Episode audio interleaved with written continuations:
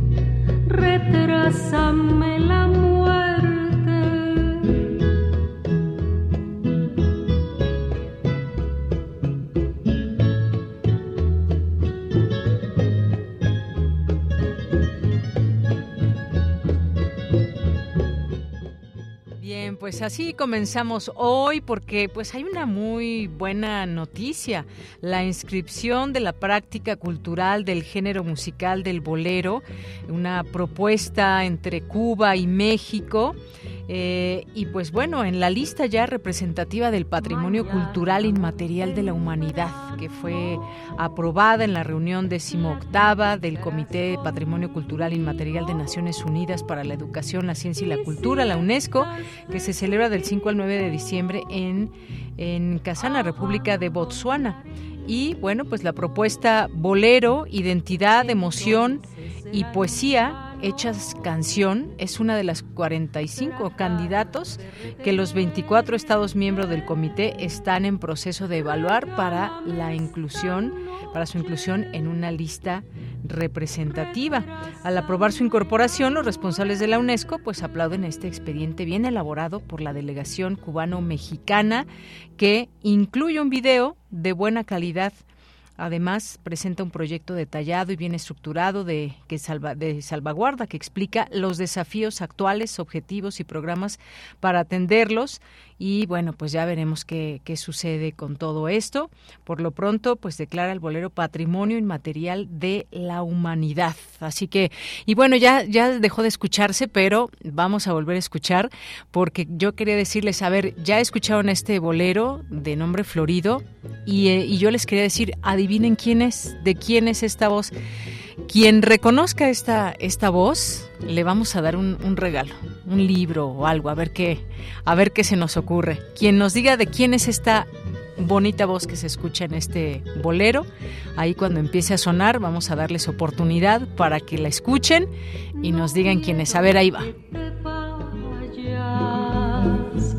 La noche está muy fría, abrígame en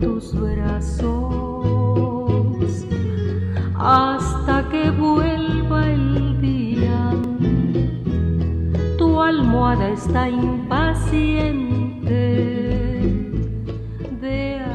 Bueno, a ver, ya nos dirán de quién es esta voz y la primera persona que adivine, que diga la respuesta correcta, se llevará un, regalo sorpresa aquí de, parte de Prisma RU.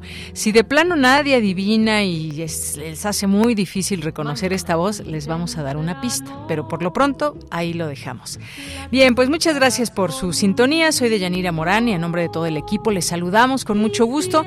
Hoy tendremos, hoy tendremos en nuestra en la información. Vamos a tener una mesa de análisis como tratamos de hacerla eh, los días miércoles y vamos a platicar hoy del odio, el odio en el ser humano, manifestaciones, qué lo rodea, cómo es que nace el odio, por qué crece, hasta dónde puede llegar esta manifestación.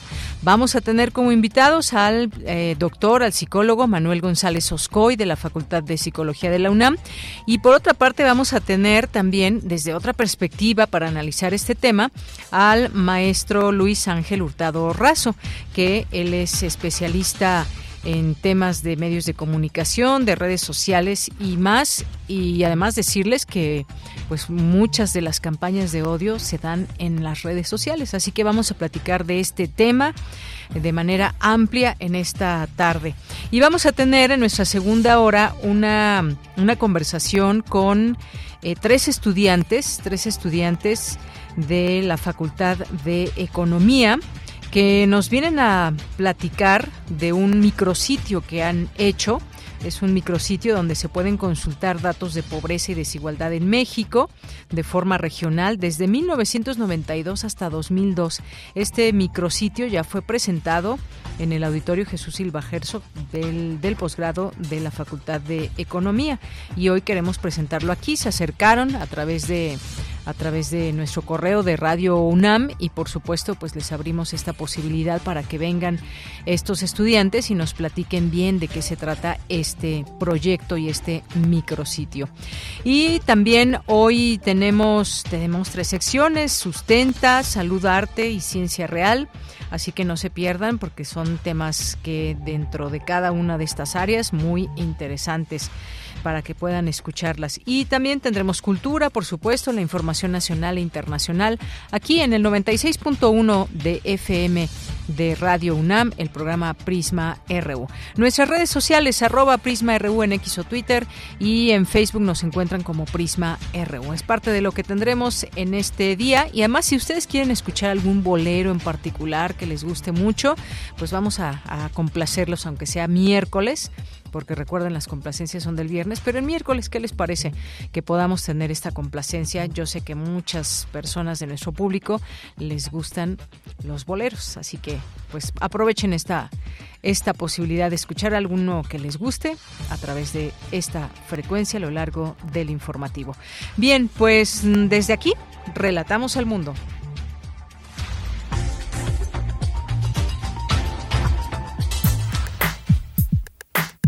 Relatamos al mundo. Relatamos al mundo.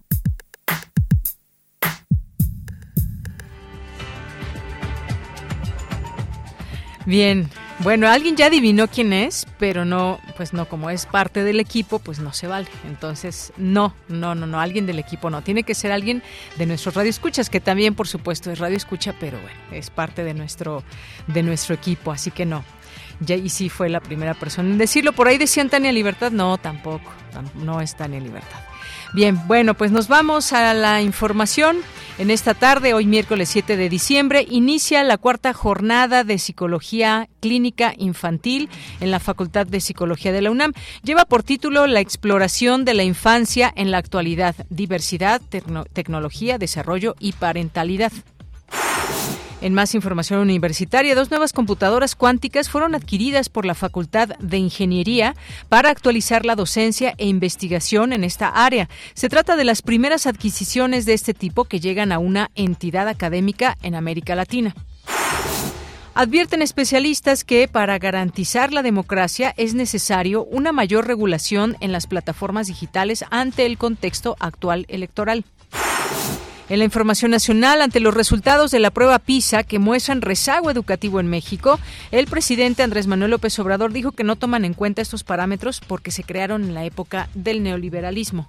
Todos esos parámetros se crearon en la época del el neoliberalismo, del predominio del periodo neoliberal, en donde lo que querían era impulsar supuestamente la calidad de la enseñanza, la excelencia y desaparecer la educación pública, degradándola.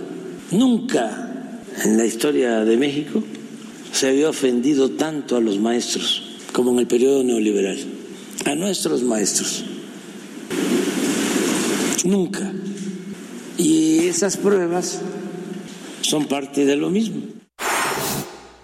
Además, el presidente Andrés Manuel López Obrador sostuvo que el asesinato de cinco jóvenes en Celaya, Guanajuato, reportado el domingo, tuvo que ver con el consumo de droga. El embajador de Estados Unidos, Ken Salazar, informó que el Departamento de Justicia de Estados Unidos acusó a más de 200 sospechosos por delitos relacionados con el tráfico de armas de fuego a México. La población mayor de 18 años en la Ciudad de México ya puede acudir a su centro de salud más cercano para inmunizarse contra COVID-19. Se aplicará el fármaco Sputnik o Abdala.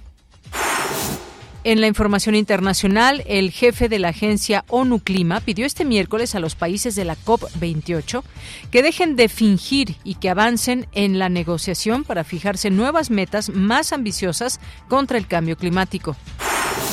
El Tribunal Constitucional de Perú ordenó la liberación inmediata del expresidente peruano Alberto Fujimori, quien cumple una pena de 25 años de cárcel eh, por crímenes de contra la humanidad en una prisión especial de Lima. Y este miércoles, el presidente de Venezuela, Nicolás Maduro, presentó una ley orgánica para la creación del Estado de Guayana Esequiba, tras la aprobación mediante referéndum de la anexión de este territorio perteneciente a Guyana. Hoy en la UNAM, ¿qué hacer? ¿Qué escuchar? ¿Y a dónde ir? El Instituto de Investigaciones Jurídicas de la UNAM organiza el seminario permanente Subjetividades, Ética y Género Reflexiones transdisciplinarias, a cargo de la doctora Lucía Rafael de la Madrid, la doctora Erika Bárcena Arevalo y la doctora Lucía Palacios. La cita es hoy, en punto de las 17 horas, en la sala Niceto Alcalá Zamora y Castillo del Instituto de Investigaciones Jurídicas de la UNAM. O sigue la transmisión en vivo a través de sus redes sociales.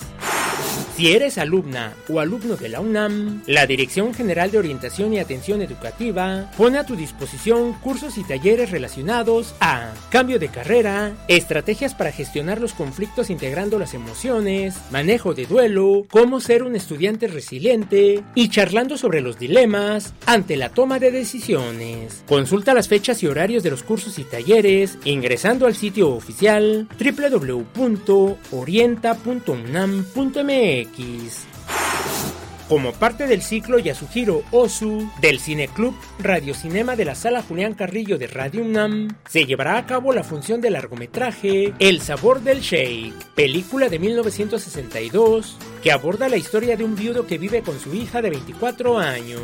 En cierto momento se da cuenta que es injusto que la joven viva única y exclusivamente para cuidarlo y decide casarla. Descubre qué sucede en esta historia y asiste a la función que se llevará a cabo hoy, en punto de las 18 horas en la sala Julián Carrillo de Radio UNAM. La entrada es libre y el aforo limitado. Para Prisma RU, Daniel Olivares Aranda.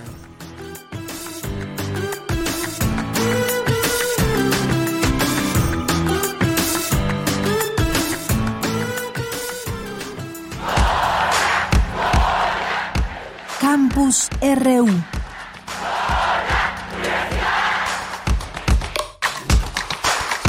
Bien, nos vamos ahora con mi compañera Dulce García. Necesario que haya una mayor regulación de las plataformas digitales ante el actual contexto electoral. Adelante, Dulce. Deyanira, muy buenas tardes a ti al auditorio de Prisma RU. Con la intención de dar a conocer los riesgos y desafíos que se enmarcan en los contextos electorales debido a las plataformas digitales, sobre todo por el uso que les dan las personas que están contendiendo por algún cargo electoral, el Instituto de Investigaciones Jurídicas de la UNAM llevó a cabo la presentación del informe Autoridades Electorales y Plataformas Digitales. Desafíos y oportunidades para la democracia, en donde Fernanda Istecatl, directora para Luminate América Latina, dijo que existen diferentes tipos de limitación de derecho en el espacio digital. Tenemos por un lado restricción de acceso al Internet, que bueno, son los famosos apagones de Internet, eh, falta de cobertura, sobre todo se da en países con, con regímenes eh, totalitarios, en situaciones de represión política. E, este son un tipo de, limitación. Por otro lado, también tenemos eh, la censura, que implica la restricción, el derecho de buscar, recibir y difundir todas clases de expresiones. Y bueno, la censura puede ser tanto pública como ejercida por entidades privadas. Destacó que también se puede presentar el discurso de odio que lastima la dignidad e integridad física de las personas, con posibilidades reales e inminentes de algún tipo de ataque.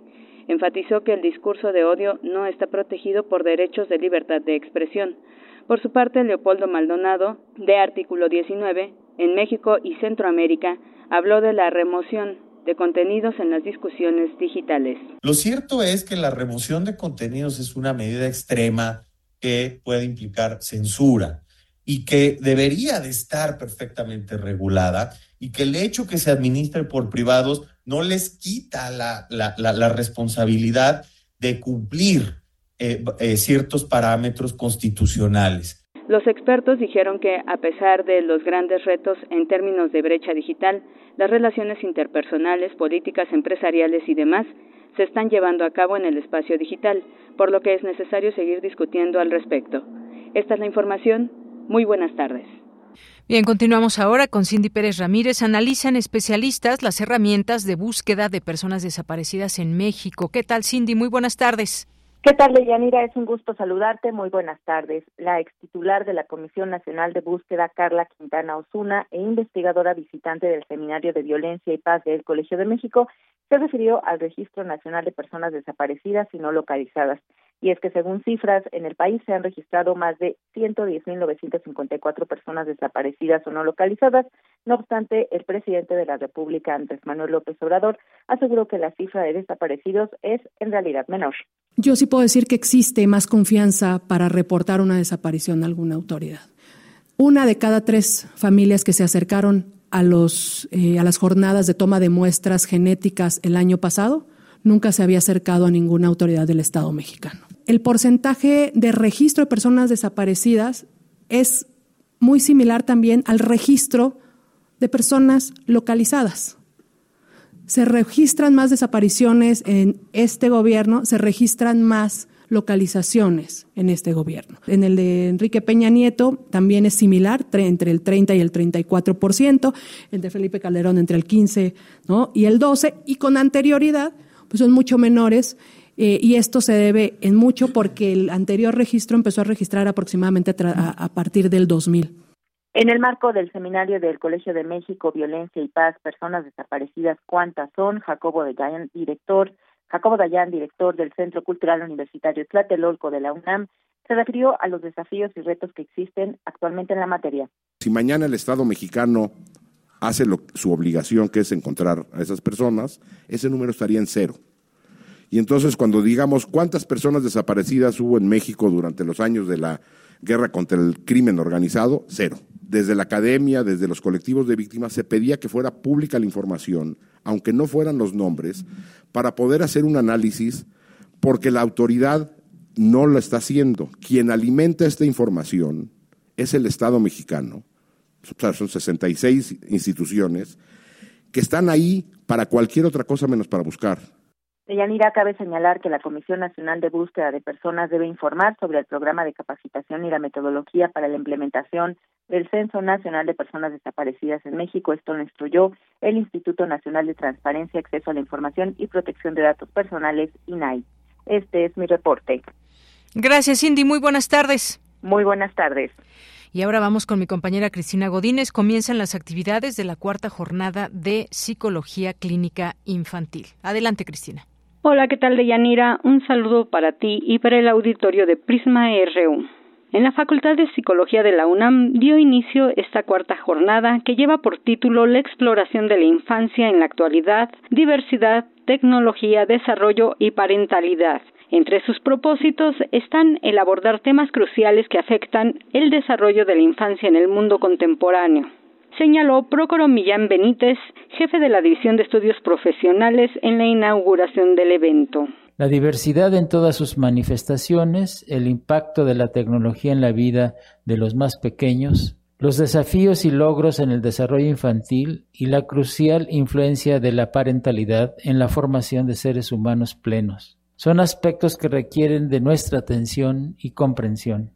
A lo largo de esta jornada contaremos con la participación de destacados expertos profesionales que compartirán sus conocimientos y experiencias, contribuyendo así a enriquecer nuestro entendimiento sobre la infancia y fortalecer nuestras habilidades para intervenir de manera positiva en la vida de los niños y las niñas. Eres libre de ser simplemente una niña o un niño. ¿Cómo entienden el género niñes que se identifican más allá del binario? Fue la conferencia inaugural de Fernando Salinas Quirós, miembro del Sistema Nacional de Investigadores y profesor de la Universidad de Tufts. Sabemos que las niñas comprenden sus identidades y que además algunas abrazan audazmente quiénes son y no tienen empacho alguno en hacer. Entonces el objetivo de esta investigación es desde esta perspectiva trans comprender cómo niños no binarios de 5 a 8 años de edad. Entonces nosotros quisimos ver cómo comprenden su género y esto que difícil, me tardé mucho en la traducción, me encantan los idiomas y no quise decir experiencias genéricas porque genérico es el doctor Sibi, sino las experiencias que están como bañadas de género. Entonces por eso me atreví a traducir esto como experiencias generizadas. De Yanira, la cuarta jornada de Psicología Clínica Infantil tiene actividades académicas el día de hoy y de mañana en la Facultad de Psicología de la UNAM. Este es mi reporte. Buenas tardes. Gracias, Cristina. Muy buenas tardes. Porque tu opinión es importante, escríbenos al correo electrónico prisma.radiounam@gmail.com.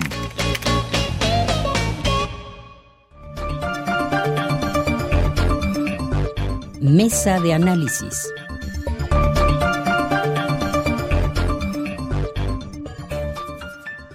Para definir la manifestación del odio en el ser humano hay que encontrar la diferencia entre la agresividad y la violencia. Desde el enfoque psicológico, la agresividad es una conducta innata que se despliega automáticamente ante determinados estímulos y que cesa ante la presencia de inhibidores muy específicos, mientras que la violencia es un tipo de conducta aprendida que tiene la intención de causar daño físico o psicológico. La violencia genera miedo y terror tanto al individuo como a la sociedad. De hecho, en la psicología de la víctima cuando el violentado es menor, se frena su proceso de desarrollo psicoemocional, lo paraliza y tiene dificultades para establecer una expresión abierta con otros seres humanos. Actualmente, en México, según la encuesta nacional sobre disponibilidad y uso de las tecnologías de la información en los hogares 2022 del INEGI, las personas de entre 12 y 17 años de edad tuvieron la misma participación del 92.8% de usuarios en Internet que las personas de 25 a 35 años. Esto quiere decir que la población joven dentro del ciberespacio continúa creciendo y se ve cada vez más afectada por las campañas de odio que se generan en redes sociales. En un artículo publicado por la Organización de las Naciones Unidas para la Educación, la Ciencia y la Cultura UNESCO, reveló que varias redes sociales que conocemos han eliminado más de 35 millones de contenidos con discurso de odio.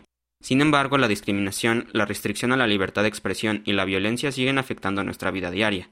A continuación tendremos una mesa de diálogo con dos expertos en el tema para hablar más a profundidad sobre las manifestaciones de odio en el ser humano.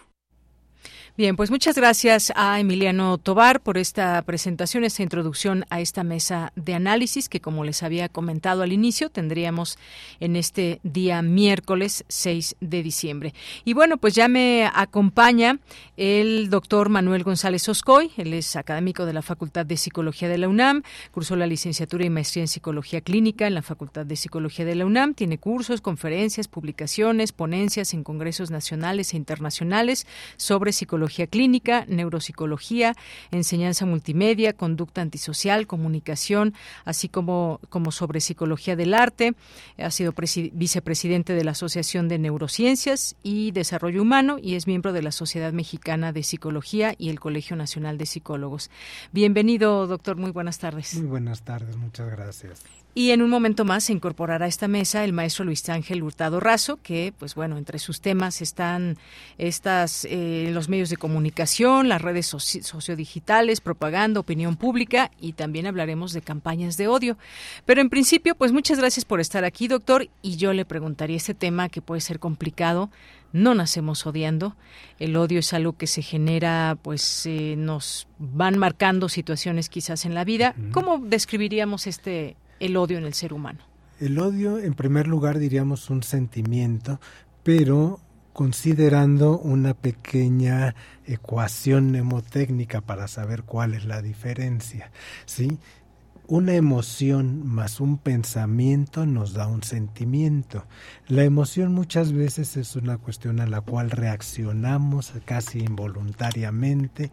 Generalmente empieza provocando respuestas corporales autónomas, es decir, involuntarias, que interpretamos a través del pensamiento, nuestra memoria, nuestras vivencias, conceptos, etcétera, y elaboramos el sentimiento. Entonces, pues es, es muy común oír hablar de que del odio hay el amor hay un paso. Eso es verdad. Es verdad, digo, no sé. Digo, es verdad lo que se dice, que, que, del odio y el amor hay un paso, pero sí es verdad, doctor. Sí, sí, sí. O sea, si nosotros empezamos, vamos a decir, este, desde la parte cerebral, tenemos en cada uno de nuestros hemisferios cerebrales, en la parte media, lo que es el mesencéfalo, una zona que se llama la amígdala que reacciona ante la agresión y la atracción. Y entonces podemos decir que más que un paso está en el mismo lugar, son milímetros la diferencia, ¿no? Entonces, esto muchas veces empieza provocando una respuesta emocional, como puede ser el disgusto, el enojo, la aversión, este, el daño, etcétera, ¿sí? Y pues tenemos nuestra reacción corporal, que puede ser las lágrimas, nos sudan las manos, late rápido el corazón, etcétera. Y luego tenemos que interpretar por qué pasó. Y entonces cuando empezamos a considerar que eso fue un daño y un daño voluntario, es cuando puede empezar a germinar el odio. Bueno, pues qué interesante conocer esto, que es un proceso a final de cuentas. Sí, es un proceso que se va dando pues muchas veces desde la infancia, ¿sí?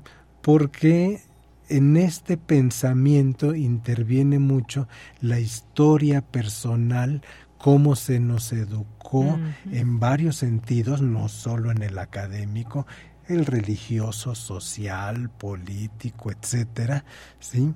Y cómo además este no es un solo pensamiento, es un sistema de pensamiento, y entonces podemos hablar que se crea una ideología, y entonces a través de esta ideología que muchas veces se hace compleja, Vamos interpretando diferentes acciones de la realidad y empezamos a contestar con enojo y luego con odio. Y bueno, ¿esto hasta dónde puede escalar? Creo que puede escalar hasta, por ejemplo, una guerra porque hemos visto guerras de odio, de pronto no piensas como, como yo y entonces tú estás en contra mía y se arma una guerra, hasta una guerra. Puede, puede escalar exactamente a la muerte personal o de los otros, porque en el odio se da un proceso de despersonalización, perdemos la empatía con la otra persona, realmente lo consideramos muchas veces hasta fuera de la raza humana, ¿sí? Y también ahí pueden intervenir otras áreas cerebrales, ¿sí? Una que está, este, vamos a decir, entre la parte temporal, arribita de la oreja, donde está una división, la cisura de Silvio, lo abrimos, ¿sí? Y es donde vemos esa zona que se llama ínsula, ínsula porque aparentemente está hilada. Pero en la ínsula encontramos muchas cuestiones de reactividad y reconocimiento emocional. Entonces, cuando hay es, también pues esta, eh, dijéramos, trabajo insuficiente o sesgado, ¿sí? Es un factor más que también puede intervenir. Entonces podemos ver que desde un punto de vista, dijéramos, psicobiológico, se integran porque hay cuestiones cerebrales, neuroquímicas, ¿sí? que pueden afectar como tal a la persona que odia, causándole síntomas psicológicos, físicos que pueden llevar a la muerte, ¿sí? a la muerte por enfermedades cardiovasculares, el mismo suicidio, ¿sí? y claro, en este proceso de despersonalización a la muerte de otros. Y eso es lo que hemos vivido desde que el ser humano es hombre. Así es. ¿Cómo, ¿Cómo afecta al ser humano el odio y cuáles son las características? Podemos decir, ay, esa, esta persona, digo, a lo mejor tenemos cierto acercamiento, eh, trato con esa persona. Uno se puede dar cuenta cuando alguien, eh, decimos, a veces incluso hemos dicho, eh, esa persona está enferma de odio. ¿Hay características que puedan identificar a la persona o que esa persona se reconozca como tal una persona que tiene odio? Sí, sí, sí, Puede haber algunos factores como puede ser el desconocimiento, a veces involuntario, a veces voluntario, que se expresa en decir no quiero saber nada de eso ni me lo menciones, mm. yo ya sé qué es lo que tengo que hacer. Ajá. Puede haber una envidia, un temor, en la parte personal podemos encontrar rasgos de baja autoestima, agresividad y algunas otras situaciones adversas, como puede ser que esté cercano a la percepción de un daño. ¿ah? Por ejemplo, me robó una pérdida, me dejó, ¿sí? un desengaño, etcétera. Y entonces ahí se van dando otras cuestiones. Hay, hay una fórmula ya un tanto antigua en psicología de Alport, ¿sí? Este, que nos habla acerca de lo que es el rumor y la venganza. Mm. Y se considera que la venganza, que está muy cercana al odio, está cercana de acuerdo a la percepción del daño que se tenga y a la cercanía de esa persona que nos hizo daño. Por decir algo, alguien nos asalta, sí. nos puede robar mil pesos, pero si es un desconocido, no nos provoca tanto deseo de venganza mm. como si fuera un familiar, aunque sea la misma cantidad. Entonces son estos factores varios los que se van juntando para ir provocando esta escalada de odio. O sea, si no nacemos odiando, aprendemos a odiar y generalmente lo aprendemos bien. Y, usted menciona una palabra, eh, la venganza. De pronto incluso se habla, ay, mi venganza será muy dulce o algo así, ¿no? ¿Qué le pasa a la persona cuando que odia? Que se desquite con alguien y se venga, ya tuvo su venganza. ¿Alivia esto? ¿Le alivia de manera temporal o qué sucede en la persona que... Pues muchas veces con esto se recupera la identificación, algo para lo cual podemos nosotros odiar, ¿sí? Es esta despersonalización, no hay empatía con lo que odiamos, ¿sí? Entonces, no hay esta identificación como prójimo, como ser humano, como con nacional, compatriota, etcétera. ¿sí? Entonces, cuando ya consideramos que se reparó el daño, de alguna manera se puede recuperar esta capacidad de identificación y desde un tratamiento psicológico, hablando de este, características positivas de la persona, es lo que se busca para ir disminuyendo el odio, identificar el daño, el daño que percibió la persona, y en un momento dado ir elaborando el perdón. Así es. Bueno, pues cuántas cosas tan interesantes que estamos aquí descubriendo, conociendo, un poco más acercándonos a este tema que pues es un tema que puede escalar y llegar a muchas situaciones adversas, muchas situaciones que no desearíamos.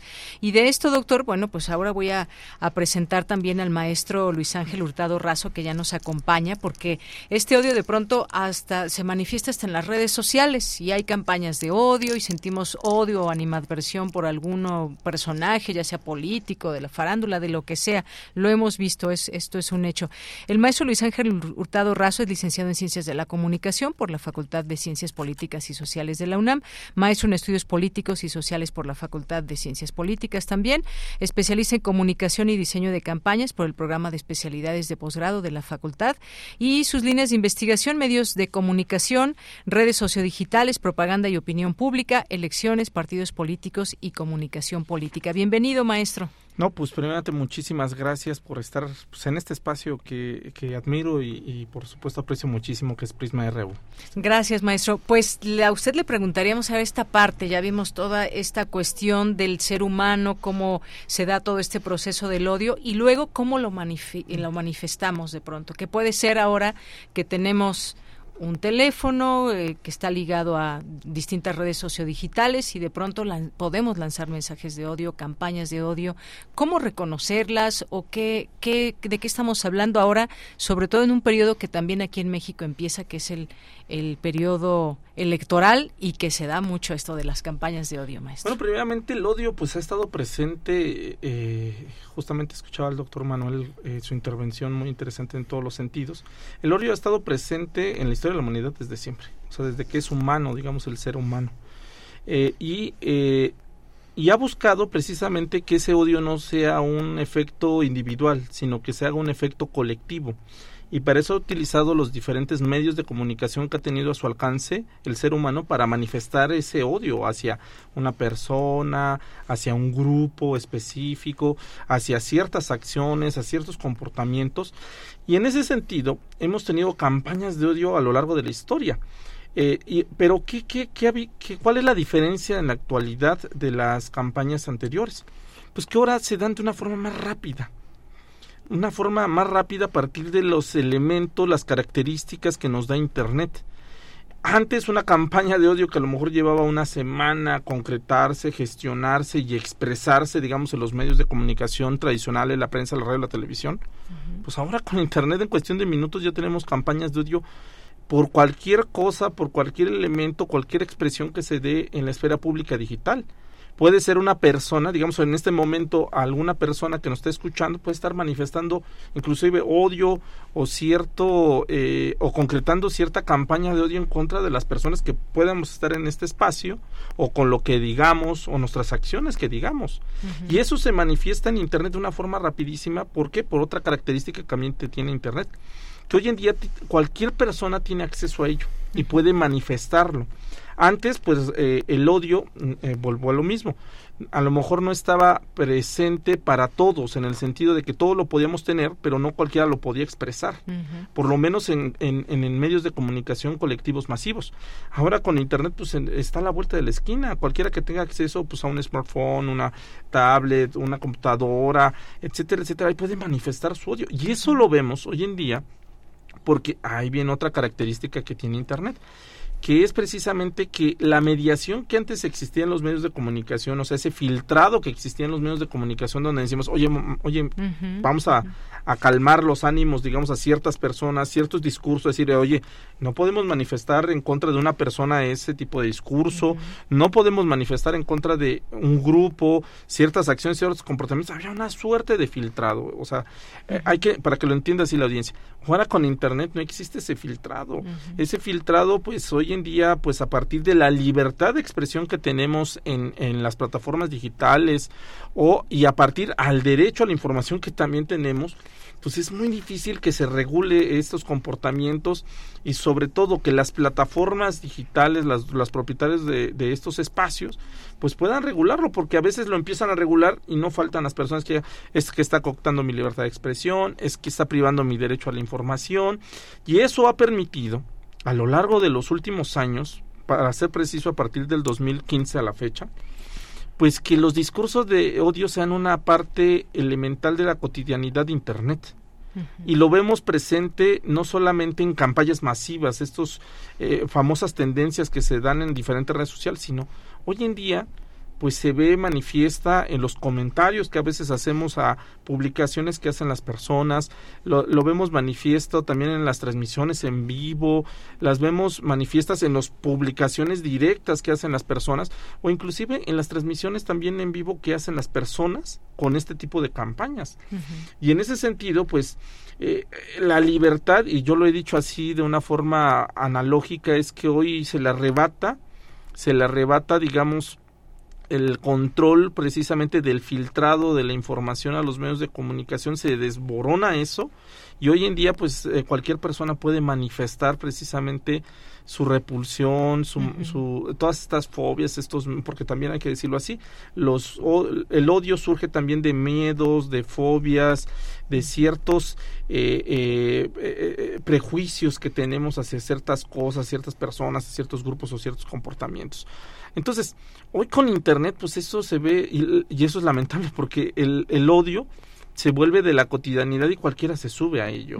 Y ahí es cuando vienen linchamientos digitales, campañas de desprestigio eh, y todo arropado de decir, somos libres de expresarlo en todos los sentidos. Exacto, yo puedo decir lo que quiera para eso son las redes sociodigitales y no importa si es algo que, bueno, debería importarnos y creo que sí. Hay, hay una cuestión que dice la ONU, campañas de odio en redes sociales generan grave daño global. La desinformación y el odio en las redes sociales aviva conflictos y, luego tenemos también esta parte de, de, los crímenes de odio que también se han, em, que se llaman así. el odio a qué? Al que otra persona es distinta. Se ha, se ha visto mucho, por ejemplo, en la comunidad de LGBTIQ que, que se habla de esos crímenes de odio y que muchas veces la gente es agredida por ser diferente a lo que yo pienso que es lo normal y entonces nos enojamos mucho. Hasta eso puede llegar también, doctor. Sí, pero no es solo que sea o no normal, sino a veces está muy presente ese sistema de pensamientos. ¿Por qué está mal? Porque hay un libro sagrado que me lo dice, que está bien en las religiones, sí, o los sistemas políticos. También sabemos que hay sistemas políticos totalitarios que atacan la diversidad sexual. Ajá. Y eso, pues, este, ya sin atribuirlo a la religión. Pero uno u otro han tenido la capacidad de ir educando desde niños y niñas, sí, en este este desprecio en hacia la diferencia, en esta no aceptación y para poder odiar necesito no tener empatía. Mm. ¿sí? Esa otra persona que odio no es persona para mí es el enemigo, es el infiel, es el apátrida, etcétera.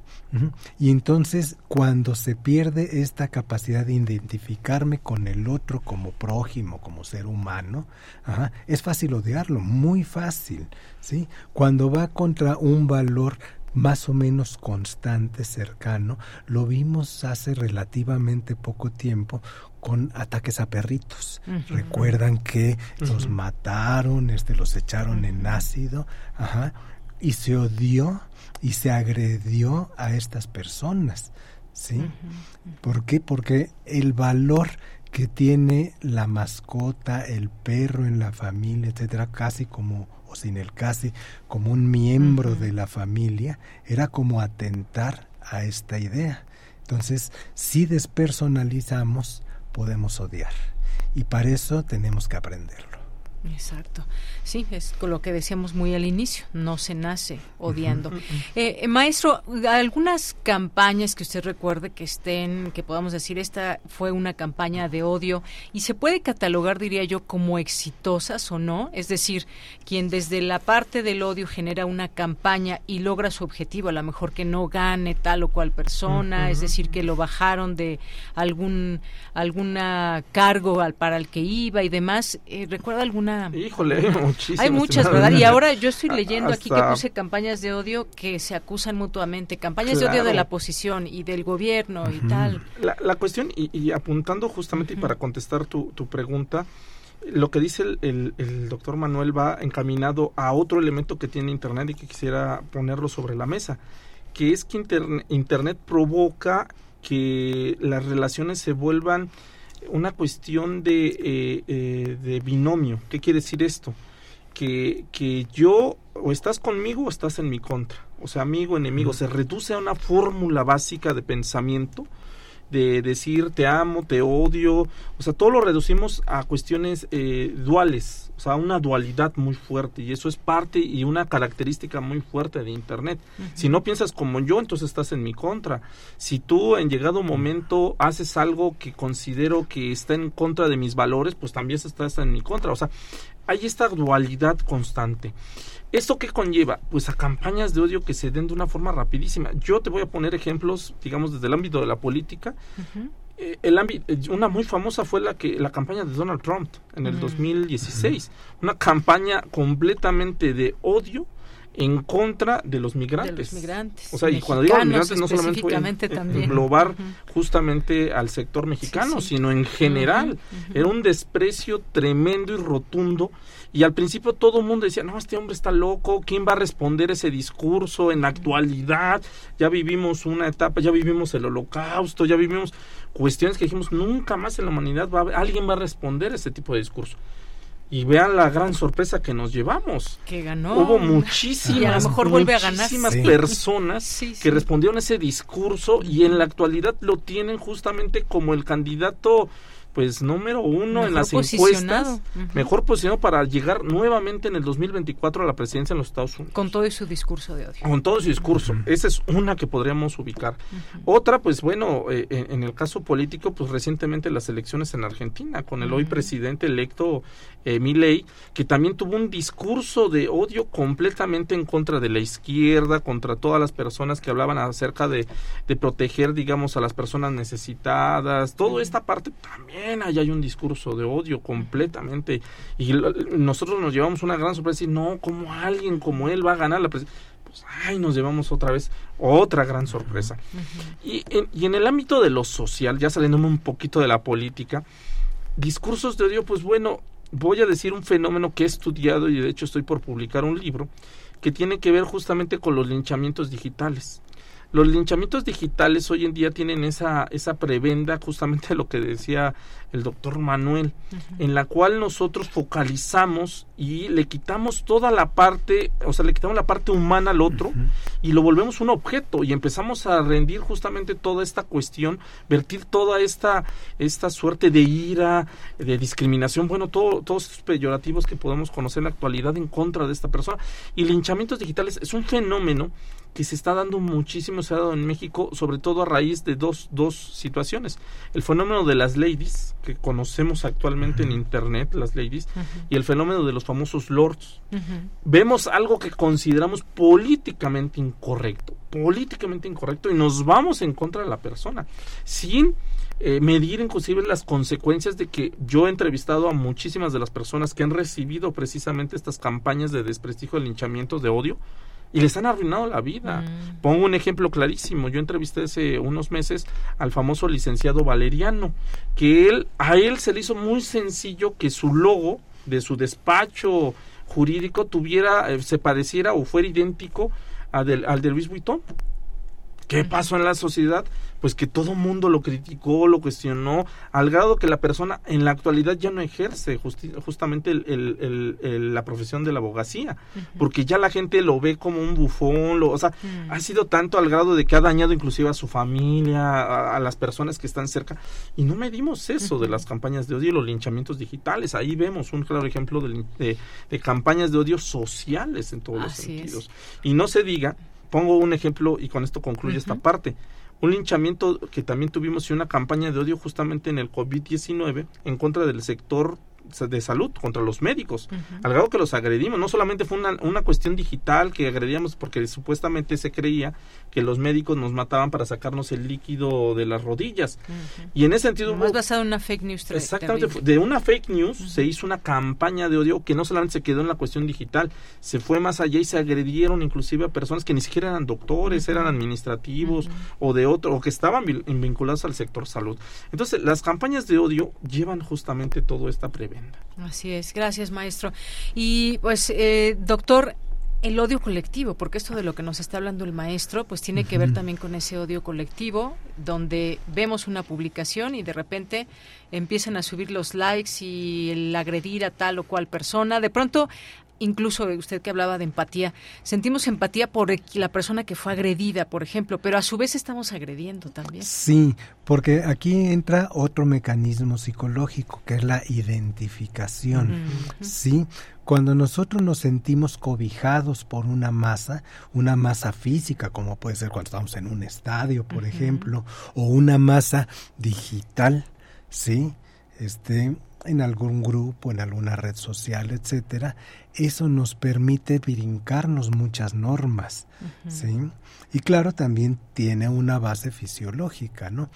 Pero nos da una seguridad, esa seguridad un tanto falsa de que la masa nos va a proteger, ¿sí? Y claro, en algunos países sí tiene esa cuestión. Ajá. Cuando hay una fuerza del orden que es deficiente, poca en número y todo, la masa manda. ¿Sí? Y podemos ver que se le puede ir más allá de la fuerza se le pasa la mano. Sí. Mm. Entonces. Como las personas que son linchadas. por supuesto. El odio nos une.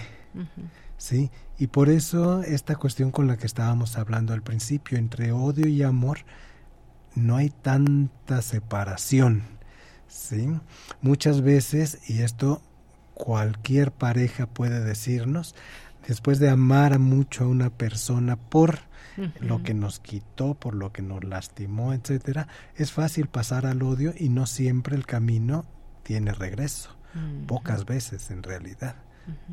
Bueno, pues sí, qué interesante de todo esto. Y bueno, pues miren, se nos va acabando el tiempo, tenemos todavía eh, para, digamos, un mensaje desde uno y otro ámbito, en este caso, maestro, en las redes sociales, quienes nos están escuchando, que son usuarias, usuarios de las redes sociales, ¿cómo evitar, cómo frenamos? Porque me parece que hay una también una, una buena parte de estas usuarias y usuarios que no queremos generar eh, discursos de odio, campañas de linchamiento y demás. ¿Qué nos puede decir en este sentido? No, no subirse a las tendencias cuando se está, digamos, eh, eh, generando un linchamiento digital. O sea, yo he visto muchísimos linchamientos digitales y me he percatado que entre más uno habla, digamos, le llega por las características de Internet, del algoritmo, las fórmulas matemáticas de Internet, de la composición de Internet, aunque uno salga y diga, oigan compañeros, no, no seamos presas de la tendencia, hay que analizar bien el contexto, con que salga con eso, ya la gente que a lo mejor de mi círculo no sabía de la tendencia, automáticamente se entera de eso y hay unos que van a tomar partida. Vuelvo a lo mismo, Internet se vuelve una cuestión dual. Dicen, oye, no estoy de acuerdo con lo que dice Luis, yo sí creo que esta persona necesitamos agredirla, comentarle, para que aprenda, para, que, aprenda, exactamente. E, en ese sentido, y otras van a decir, bueno, sí, yo estoy de acuerdo con Luis, no voy a comentar, o voy a comentar y se activa. Una de las sugerencias que yo siempre doy es no comentar este tipo de cosas no comentarlas. O sea, aunque las veamos mal, aunque las vemos mal, todo eso, no hay que hacerlo porque más avivamos, más avivamos el, fenómeno del linchamiento. Otro es informarnos. Antes de, de, de, lamentablemente subirnos a una tendencia de estas, hay que informarnos para informar a los demás. Y ojo, no estamos diciendo que, que no se pueda criticar. Claro, que hay críticas constructivas y se debe ejercer la crítica. Por supuesto, se debe de hacer. Pero no, pero no, llegar a esta no, no, desde el ámbito de la emotividad, sino desde el ámbito de la razón, al documentarnos precisamente, ver qué, qué ocurrió en el, en el suceso que se está cuestionando, en el comportamiento de la persona, en la misma persona, ver eso, o sea, analizarlo y a partir de eso tomar precisamente y generar un criterio y decir, bueno, voy a dar mi punto de vista sobre este fenómeno que está ocurriendo. Pero yo soy muy cauto en ese sentido y prefiero recomendarle a la audiencia que mejor, lo mejor ante un linchamiento digital es no no comentar. No participar de ese linchamiento. y yo ahí redundaría en esto. Eh, el término técnico en psicología sería la extinción. No responder de ninguna manera, porque muchas veces al responder, al darle el enter, al darle el like, generamos placer en nosotros, cambios neuroquímicos. Estoy de acuerdo, no comento nada, pero ya le puse que sí me gusta. Eh, ajá, entonces no, no hacer nada o en todo caso posponer la respuesta, no hacerlo en el momento, ¿sí? tomarse cuando menos cinco minutos de silencio. No se puede decir que sea forzosamente una reflexión, ¿no? Pero muchas veces la emoción que se pudo haber despertado disminuye. Y entonces ya permite el espacio para la reflexión. Entonces, si nos aprendemos a tomar ese tiempo, ¿sí? Sin pensarlo, simplemente darnos el tiempo, enfriar, la, respuesta, también.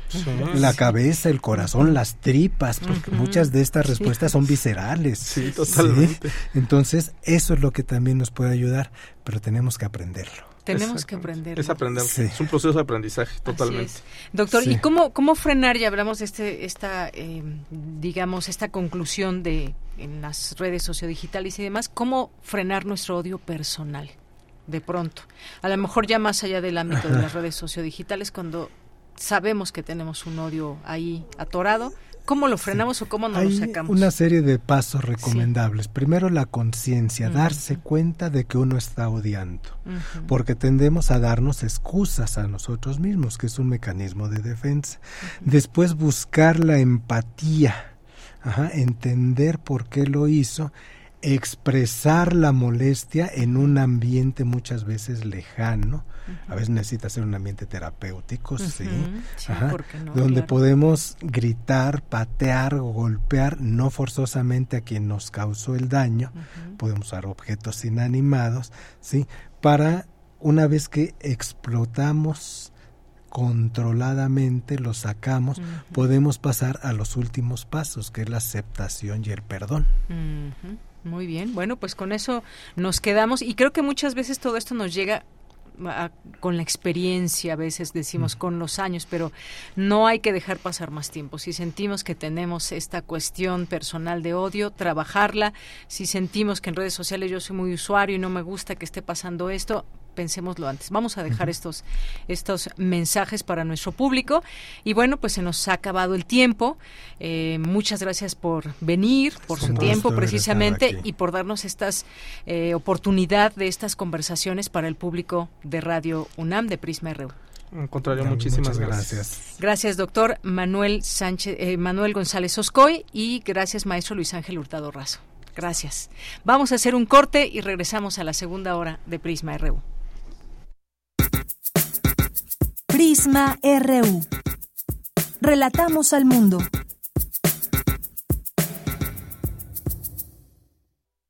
...96.1 de frecuencia modulada... ...860 de amplitud modulada... ...transmitiendo desde Adolfo Prieto 133...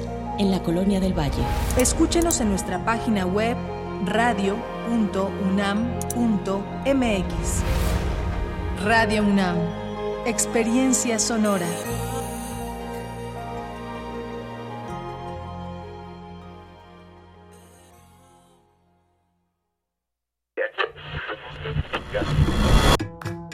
Compartamos el café de la mañana mientras reflexionamos lo que ocurre en el mundo. Noticias, ciencia, arte, gastronomía y mucho más están en Primer Movimiento el mundo desde la universidad, con Berenice Camacho y Miguel Ángel Quemain. Son las 7.05 de la mañana. Lunes a viernes de 7 a 10 de la mañana, Radio UNAM. Experiencia sonora. Esta es una noticia importante. El INE cuida la equidad en la elección aprobó lineamientos para evitar que quienes operan programas sociales, así como las personas servidoras públicas, influyan en la votación. Una de estas medidas es que no deberán usar logos ni emblemas que generen promoción de algún programa social o a favor de algún partido político. Tampoco nombres ni símbolos. Con estas medidas se garantiza la equidad y la imparcialidad en las elecciones. INE.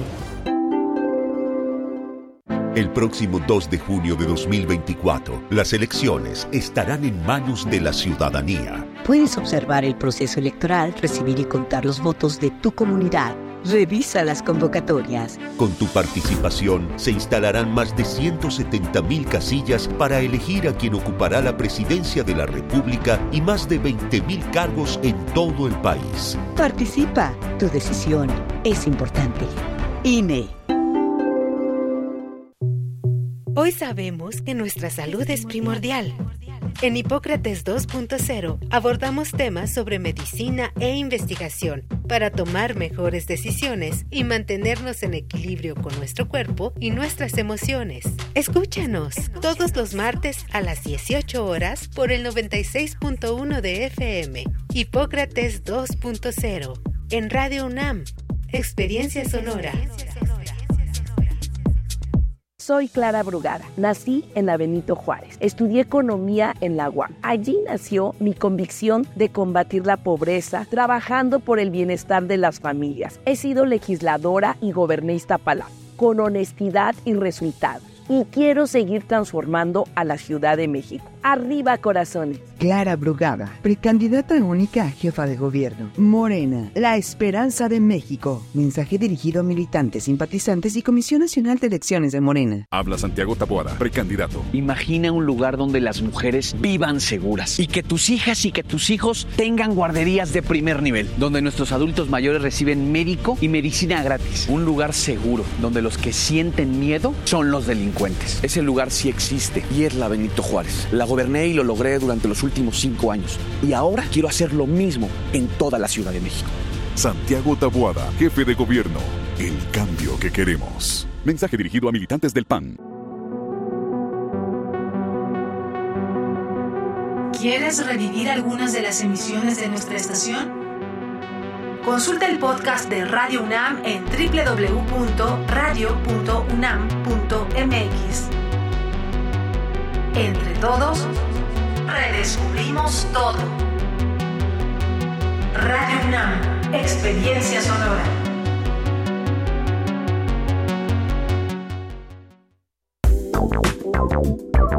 Queremos escuchar tu voz. Síguenos en nuestras redes sociales. En Facebook como Prisma RU y en Twitter como arroba PrismaRU.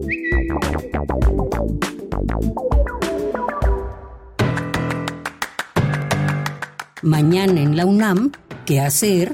¿Qué escuchar? ¿Y a dónde ir?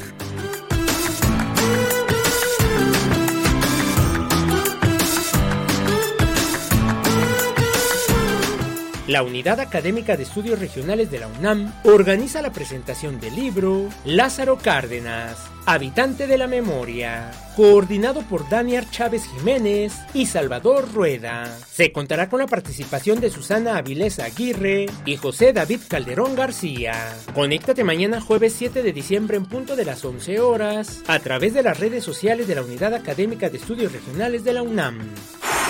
La Facultad de Ciencias Políticas y Sociales de la UNAM organiza el foro Gaza y la erosión del internacionalismo neoliberal, que contará con la participación de Moisés Garduño, Erika Aguilar, Jaime Isla, Márgara Millán, Carolina Ayala y Shadi Rojana. Las citas mañana jueves 7 de diciembre en punto de las 11 horas en el auditorio Pablo González Casanova de la Facultad de Ciencias Políticas y Sociales de la UNAM. El Instituto de Investigaciones Económicas de la UNAM organiza el seminario Seguridad Social Latinoamericana, bajo la coordinación de Berenice Ramírez López. Conéctate mañana jueves 7 de diciembre en punto de las 8 horas a través de las redes sociales del Instituto de Investigaciones Económicas de la UNAM. La Orquesta Sinfónica de Minería se suma al apoyo de nuestros hermanos de Guerrero afectados por el huracán Otis. Por ello, te invitan a la gala de ópera en beneficio de la Universidad Autónoma de Guerrero, que se llevará a cabo los días 7, 8, 14 y 15 de febrero de 2024 en la sala Nezahualcóyotl. Para mayores informes ingresa al sitio oficial www.minería.org.mx. Para Prisma RU, Daniel Olivares Aranda.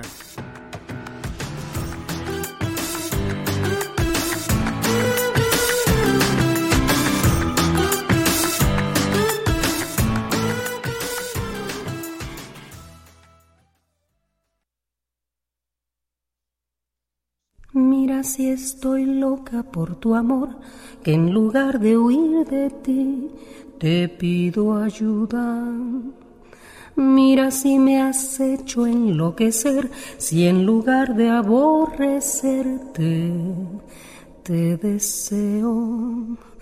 Vamos a decirnos la verdad, tú te aprovechas de mí y yo te amo.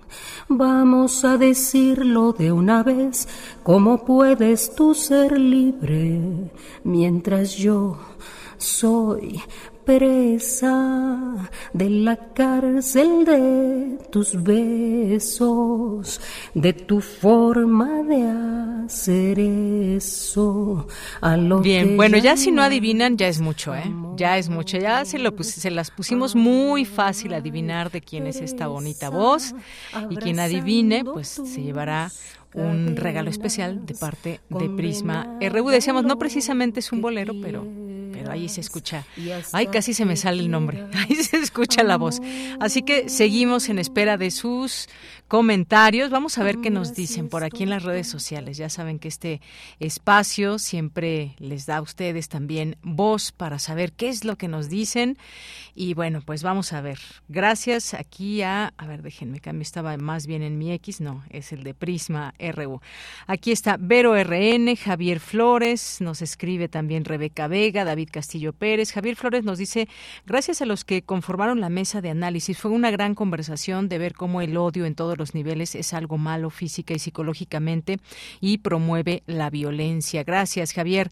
Eh, Rebeca Vega, David Castillo Pérez, dice, odio su mesa. Eh, lo dice de broma, luego nos manda aquí unas risas y nos manda eh, este gif de, de, pitufo gruñón. Sí, no hay que ser tan gruñones, ni odiar, ni mucho menos. Gracias, David Castillo.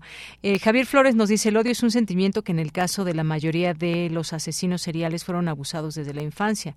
El racismo, el bullying y más factores producen el odio y saber discernir de las tendencias de odio. Sí, además el tema es muy amplio.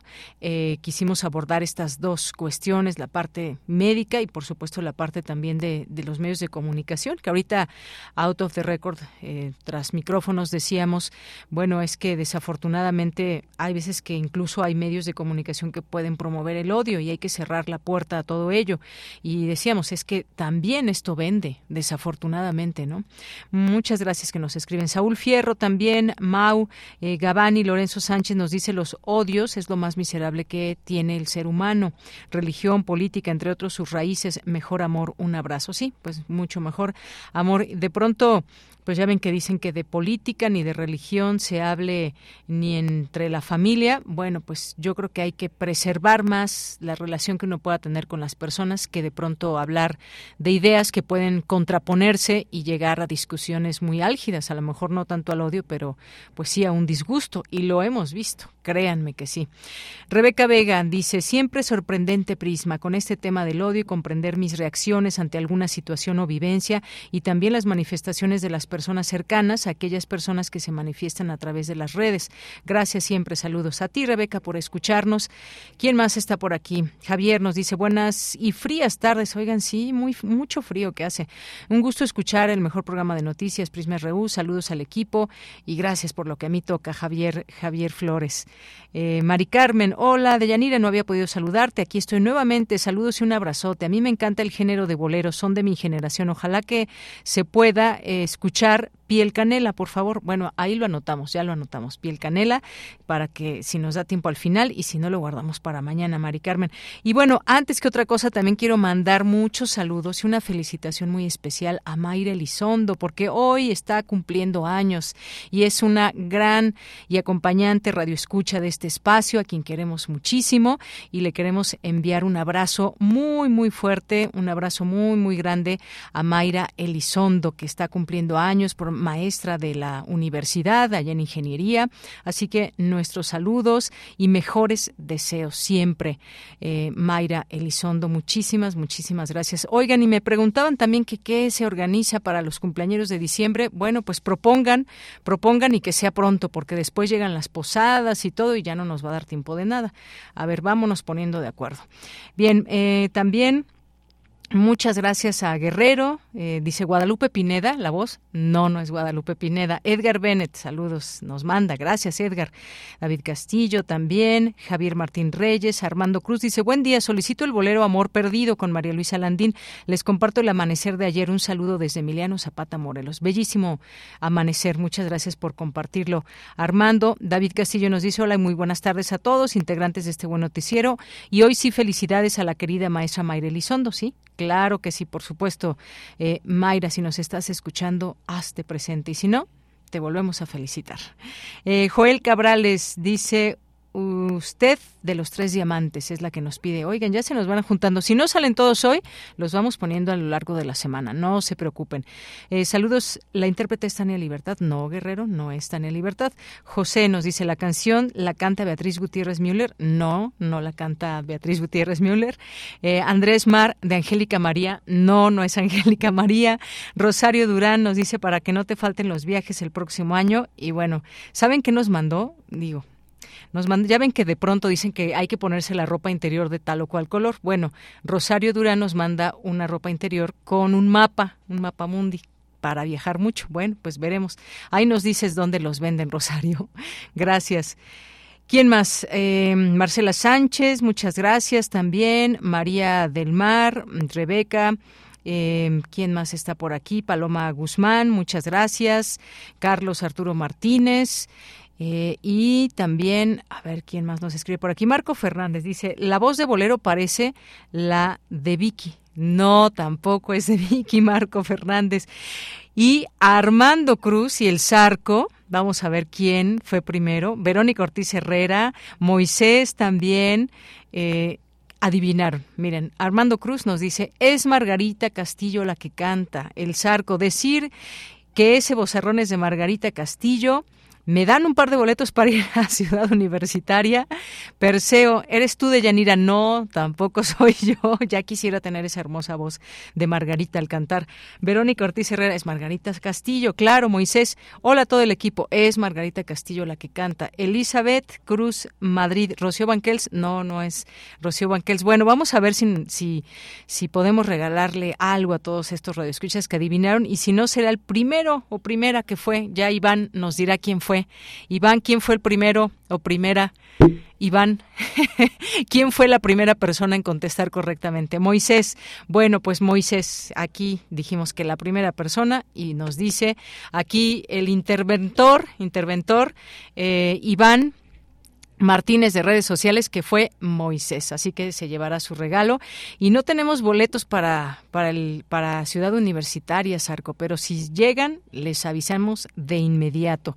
Muchas gracias por sus comentarios y nos vamos ya a la información en esta segunda hora. Nos vamos a la sección de sustenta. La Coordinación Universitaria para la Sustentabilidad de la UNAM impulsa el aprendizaje y el análisis de principios básicos de la sustentabilidad. El propósito es identificar los principales problemas socioambientales, así como los retos a los que nos enfrentamos. Hoy en Sustenta, Daniel Olivares nos tiene todos los detalles.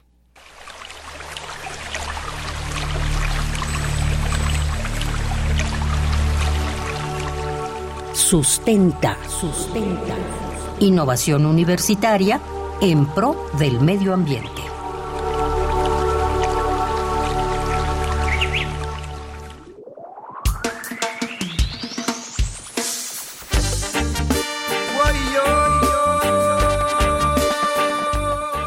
Muy buenas tardes a todas las personas que amablemente sintonizan Prisma RU. Soy Daniel Olivares Aranda, desde los estudios centrales de Radio UNAM. Hoy es miércoles de sustenta. La Organización de las Naciones Unidas celebra su octava conferencia de las partes, mejor conocida como COP28, sobre cambio climático. Dicha reunión, que se lleva a cabo del 30 de noviembre al 12 de diciembre en los Emiratos Árabes Unidos, tiene como misión medir los esfuerzos que están haciendo los países para cumplir con los objetivos del Acuerdo de París, poniendo el foco en el futuro de los combustibles fósiles. Sin embargo, los resultados y acuerdos hasta este momento son poco favorables ya que el propio presidente de la COP28, el sultán Al-Jaber, quien además es el director ejecutivo de la compañía petrolera estatal de los Emiratos Árabes Unidos, ADNOC, aseguró en días recientes que no hay ciencia que indique que se necesita una eliminación gradual de los combustibles fósiles para restringir el calentamiento global a 1.5 grados centígrados, como es la meta global. Esta es una historia de promesas vacías y falsos compromisos por parte de los dirigentes de diversos países del mundo. Por ello, es importante que los ciudadanos de a pie y los sectores académicos continuemos analizando, construyendo y divulgando prácticas sustentables que nos permitan hacer frente al cambio climático por el camino de la sustentabilidad. En esta segunda entrega de Sustenta, continuaremos hablando acerca del curso masivo abierto en línea, Introducción a la Sustentabilidad hacia un futuro posible, desarrollado por la Coordinación Universitaria para la Sustentabilidad y la Coordinación de Universidad Abierta, Innovación Educativa y Educación a Distancia de la UNAM. En este curso se abordan los principios básicos para identificar los principales problemas socioambientales y los retos a los que nos enfrentamos en la práctica. Todo ello desde las bases teóricas del pensamiento sistémico en una perspectiva multi y transdisciplinaria y de trabajo colaborativo. Escuchemos a la maestra Verónica Elena Solares Rojas, subdirectora de Educación y Vinculación para la Sustentabilidad en la COUS UNAM, quien nos comparte cuál es el tema o temas centrales de dicho curso?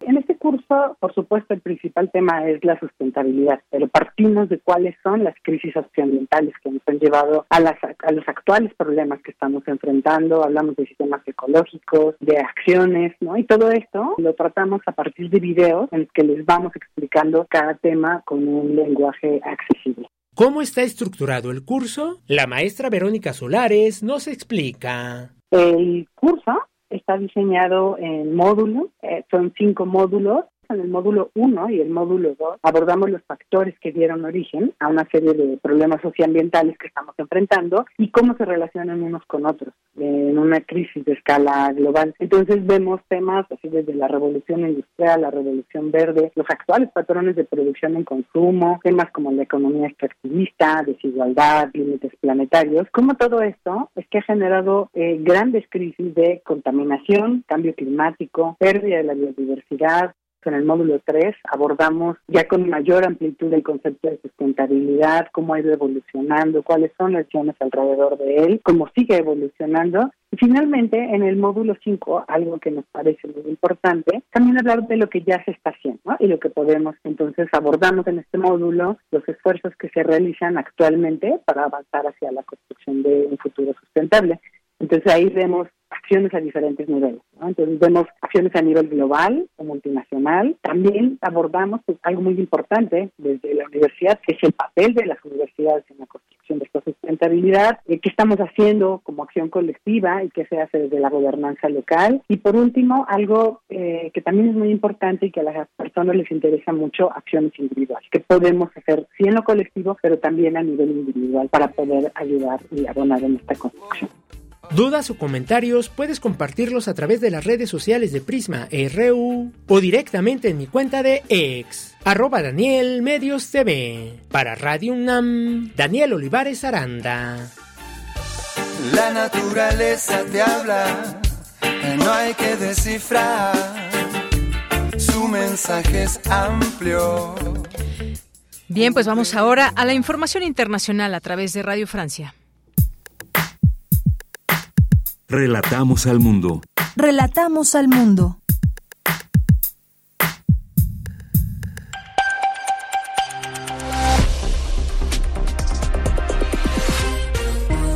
Un saludo, abrimos una nueva ventana a la información en Radio Francia Internacional. Nos acompaña Arthur Geoffroy en el control de sonido. Vamos con este flash informativo. Manu Terradillos. Los enfrentamientos entre Israel y Hamas se trasladan al sur de Gaza, donde el ejército israelí ha rodeado la ciudad de Jan Yunis, la más poblada del sur de la franja. Allí se están celebrando importantes combates, los más intensos desde que se rompiese la tregua. Con el intercambio de rehenes y prisioneros interrumpido, el portavoz del ejército israelí, Daniel Hagari, ha solicitado que la Cruz Roja tenga acceso a los secuestrados para garantizar su bienestar. La comunidad internacional debe tomar medidas.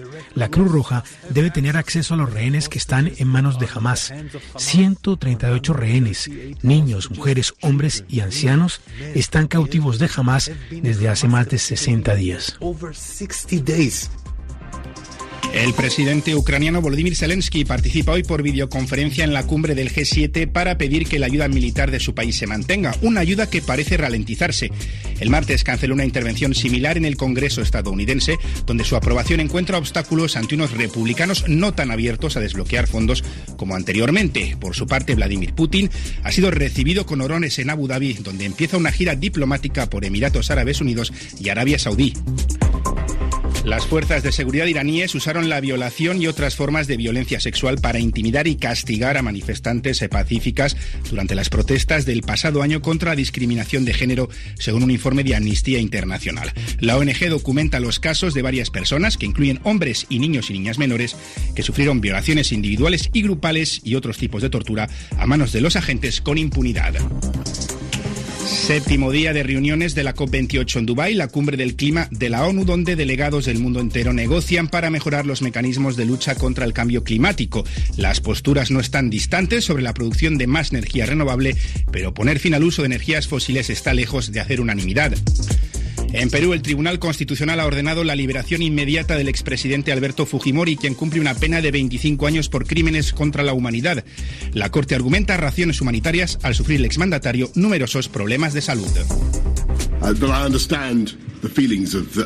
Y así ha pedido disculpas el ex primer ministro británico Boris Johnson en una investigación pública sobre su gestión de la pandemia de COVID-19 después de que varios ex asesores y científicos hayan, hayan descrito al exmandatario como confuso, abrumado y con poca preocupación por las víctimas. Hasta aquí este flash informativo de Radio Francia Internacional.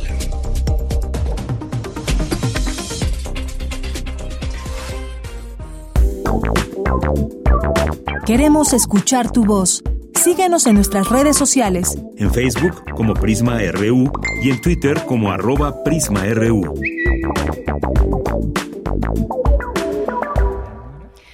de yanira.morana.yahoo.com. Es que le estoy dando aquí el correo a uno de los estudiantes que nos acompañan. Son tres quienes están aquí en cabina para hablarnos de un micrositio del PUED sobre pobreza y desigualdad en el ingreso en México. Pero antes que otra cosa los voy a presentar.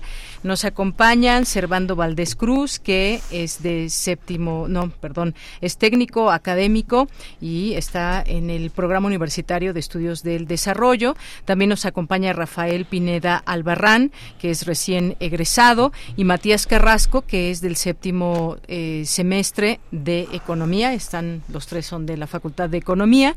Y bueno, tuvieron una beca de investigación de CONACIT para eh, donde les asistió el doctor Fernando Cortés en el programa universitario de estudios del desarrollo y han hecho un proyecto que se trata de este micrositio del cual yo les platicaba en este momento y del cual ellos nos van a, platicar, que me parece además un índice muy importante, un proyecto muy interesante que tiene que ver con estos em, indicadores que en México siempre nos mantienen muy atentos de qué está pasando en la economía, cómo se mide la pobreza y todo eso, pero me gustaría que ustedes mismos nos expliquen. Gracias, Servando, por venir. Gracias, Gracias, Rafael. ¿Qué tal? Buenos días. Y gracias, Matías. Ay, muchas gracias. Saludos a todo el auditorio. ¿Quién quiere empezar a explicarnos qué es este sitio? A ver, Matías. Sí, este sitio se desarrolla, eh, el PUED, cada que se calcula la pobreza multidimensional de forma bianual, suele replicar el cálculo que realiza el Coneval a partir de los datos que publica el INEGI, ¿no? En la encuesta nacional de ingreso y gasto de los hogares.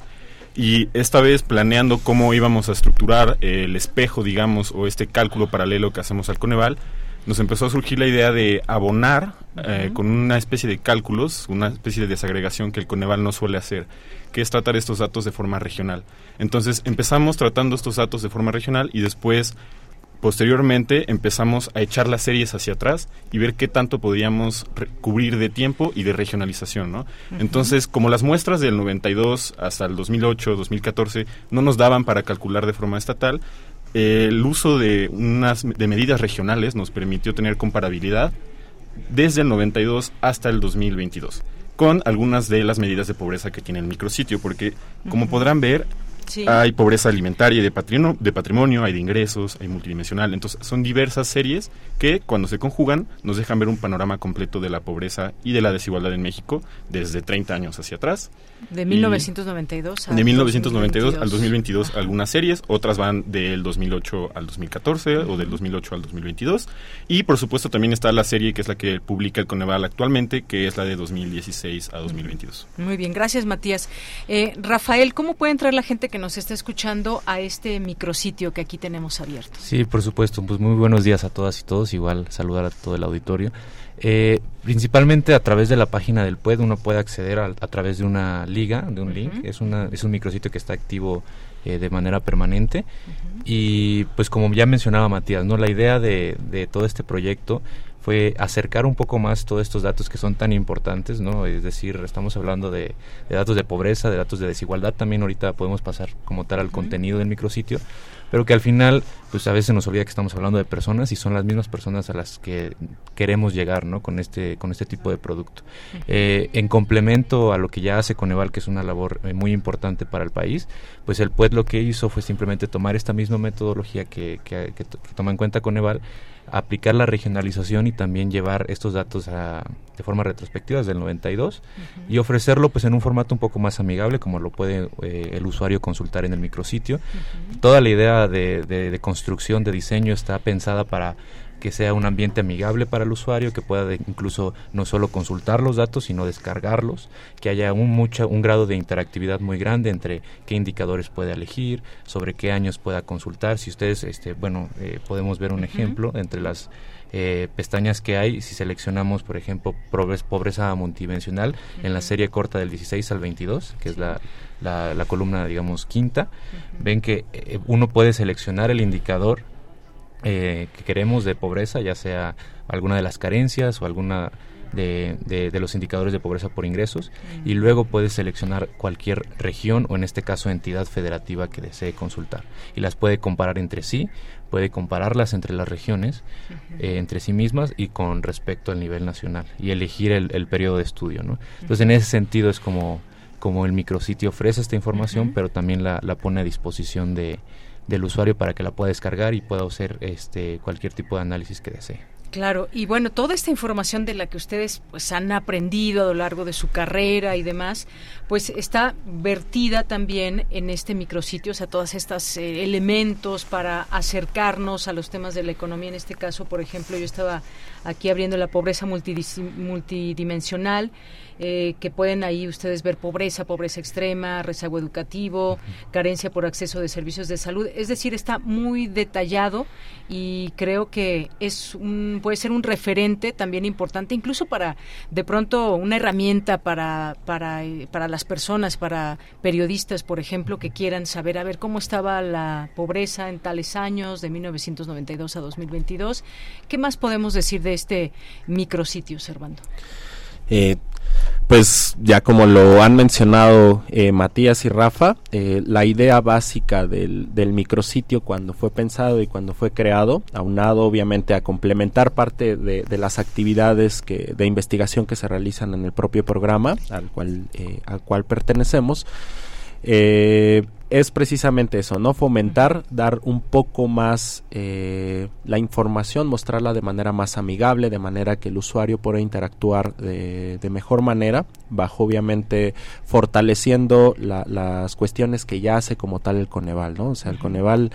Eh, básicamente fue quien planteó los fundamentos, el Comité Técnico para la Medición de Pobreza, el, el antecedente del Coneval, y bajo esta estructura eh, plantear precisamente darle ese valor agregado al fortalecimiento de eh, poder encontrar esta información de una manera un poquito más clara, más concisa. Eh, las gráficas también pueden ser detalladas. Y otra ventaja que, que, genera también el micrositio es una parte de una nota técnica donde precisamente uno puede consultar esos conceptos, no conceptos que tal vez eh, son ajenos para, para aquellas personas que no están tan involucradas en esta parte de la medición de la pobreza, pero que sin duda eh, los fortalece en, entender tal vez este complejos que están fundamentados en la Ley General de Desarrollo Social y que sobre todo eh, son muy prácticos de entender, muy prácticos de hacer este comparativo, como bien ya lo mencionaba Matías. Eh, y la interacción que se puede hacer en, en, hacer el comparativo regional, nacional, por entidad federativa y en una temporalidad que dependiendo del usuario sea, este, digamos, esa esa perspectiva que, que, se requiere ver, ¿no? O sea, que muy, muy enfática en el sentido de decir, puedo analizar si yo quiero pobreza, puedo analizar eh, o descargar información de cualquiera de las seis carencias que están establecidas en la ley y básicamente esa fue la idea, ¿no? Tener una, tener una herramienta que fuera eh, visible para todo público, que fuera fácil la interacción y que sobre todo reflejara esta parte de, del compromiso, sobre todo de, del PUED, en fortalecer, en trabajar de manera institucional con, con el Coneval y con el INEGI, que son eh, estas dos instituciones que, bueno, son las que proveen de los datos, las que procesan y darle precisamente ese, ese valor adicional y sobre todo también eh, un poquito de, esta parte del compromiso del PUED en fortalecer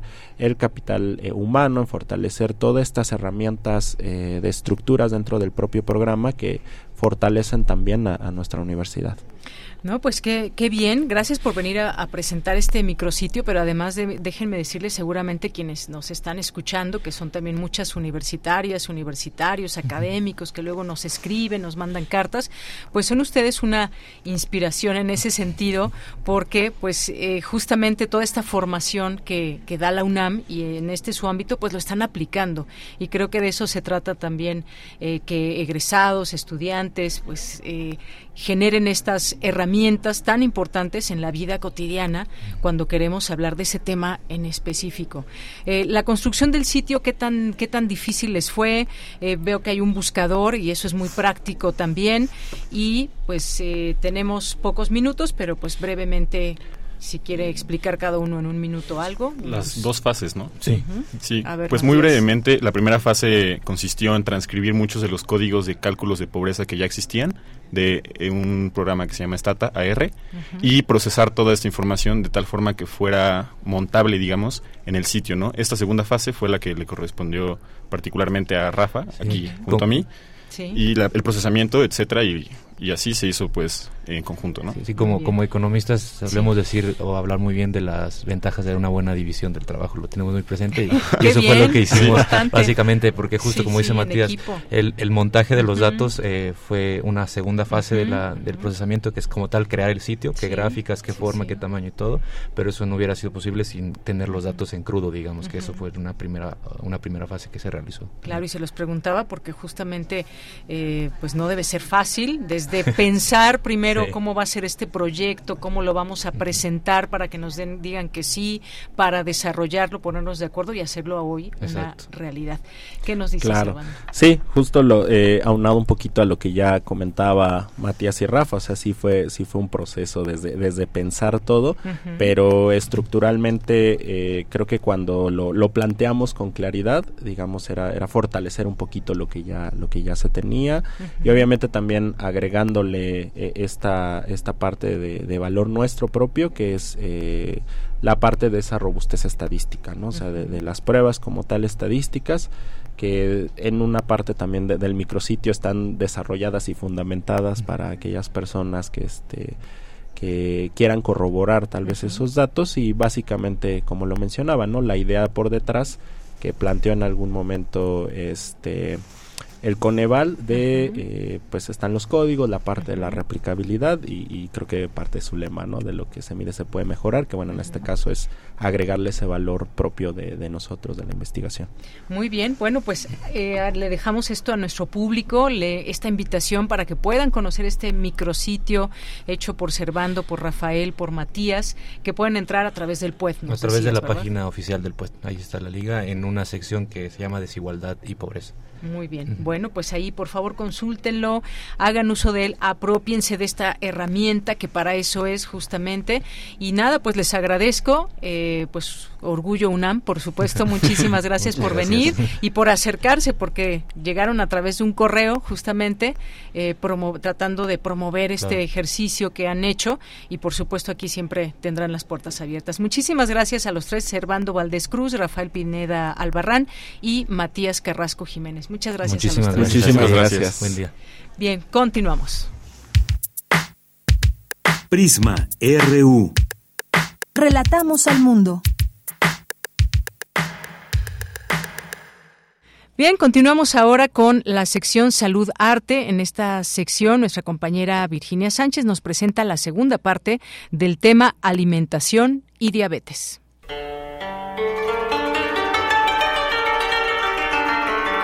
Salud Arte. Podemos hacer de la salud y la alimentación todo un arte.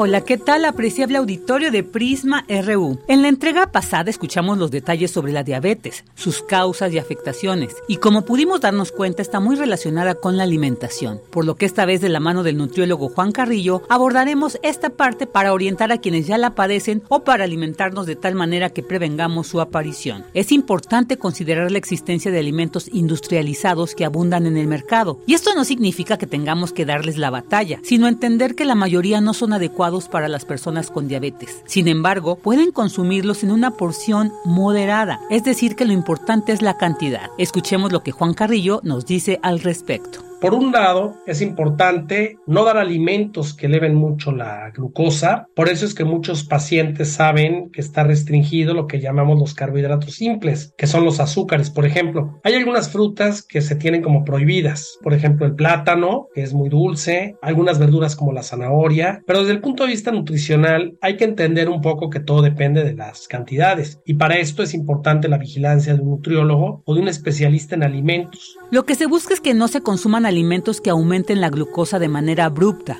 como azúcares y evitar las abundantes ingestas de alimentos. Es importante comer las porciones debidas de cada uno de estos, sobre todo en estas fechas, donde las cenas y recalentados forman parte del ritual. Es necesario el cuidado porque es la época donde mucha gente sube de peso y desarrolla diabetes, por lo que debemos vigilar nuestro día a día. Es decir, que se tenga o no diabetes, debemos tener un itinerario de lo que vamos a consumir. Pero entonces, ¿qué podemos comer? No exagerar de los productos de origen animal, preferir frutas que sean con cáscara o con el bagazo, que esto pues es fibra e impide la absorción rápida de estos azúcares, consumir verduras pero no en exceso, también evitar los azúcares en exceso también, si no se tiene diabetes, evitarlos. Y si se tiene diabetes, definitivamente suspenderlos no conviene. Ya hay algunos recursos que nos deja la industria para edulcorar o endulzar nuestros alimentos. Y se pueden consumir leguminosas, hablando de otro grupo de alimentos, los cereales, que son la base de nuestra alimentación, los frijoles, pan, las tortillas, no pan dulce, la avena, que es excelente para el manejo de la persona con diabetes, el bolillo y sobre todo el que se consuman pastas, sopas en cantidades moderadas. Con esto se abarca gran parte de lo que son el grupo de alimentos y sumado a esto el control en el consumo de grasas, que sea bajo, pues cuando se tiene diabetes o riesgo de padecerla, se suelen tener elevados los triglicéridos y o el colesterol y esto tiene un efecto deleterio en la enfermedad, es decir, que la complica más. Por lo que es imprescindible el ser atendidos por un experto de la salud, atender nuestra nutrición y por supuesto la actividad física. Y estos ámbitos también los encontramos en la UNAM puede quedar como en un marco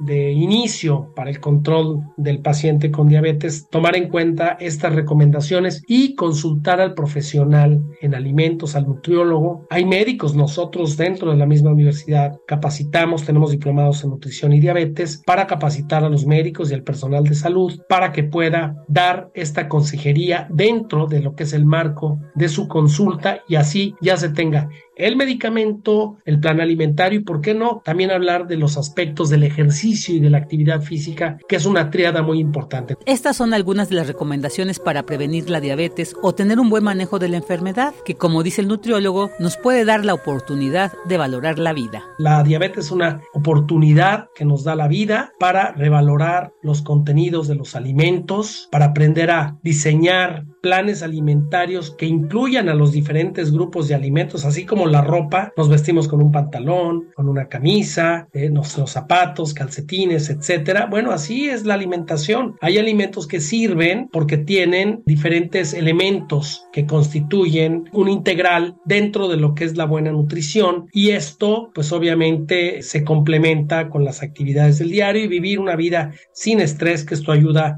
muchísimo. Y también es importante documentarnos sobre las propiedades que las plantas nos dan, ya sea para consumirlas como alimentos o como infusión, y así ir sustituyendo aquellos alimentos que no nos aportan más que enfermedad. Por ejemplo, en vez de consumir refrescos, podemos hacer agua de frutas y aprovechar precisamente su dulzor para no requerir el azúcar. Y hasta hacer mezclas de ellas. Por ejemplo, agua de Jamaica con romero, agua de perejil con pepino. Bueno, son algunas opciones que si las prueban, seguro las disfrutarán. Para Prisma RU, Virginia Sánchez Machuca. En la producción, Rodrigo Aguilar.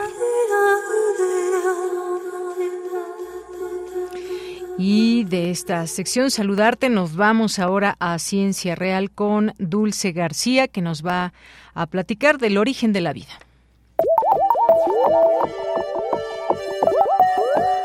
Ciencia Real. Más allá de las verdades están las realidades. Capítulo 1. Un origen vivo.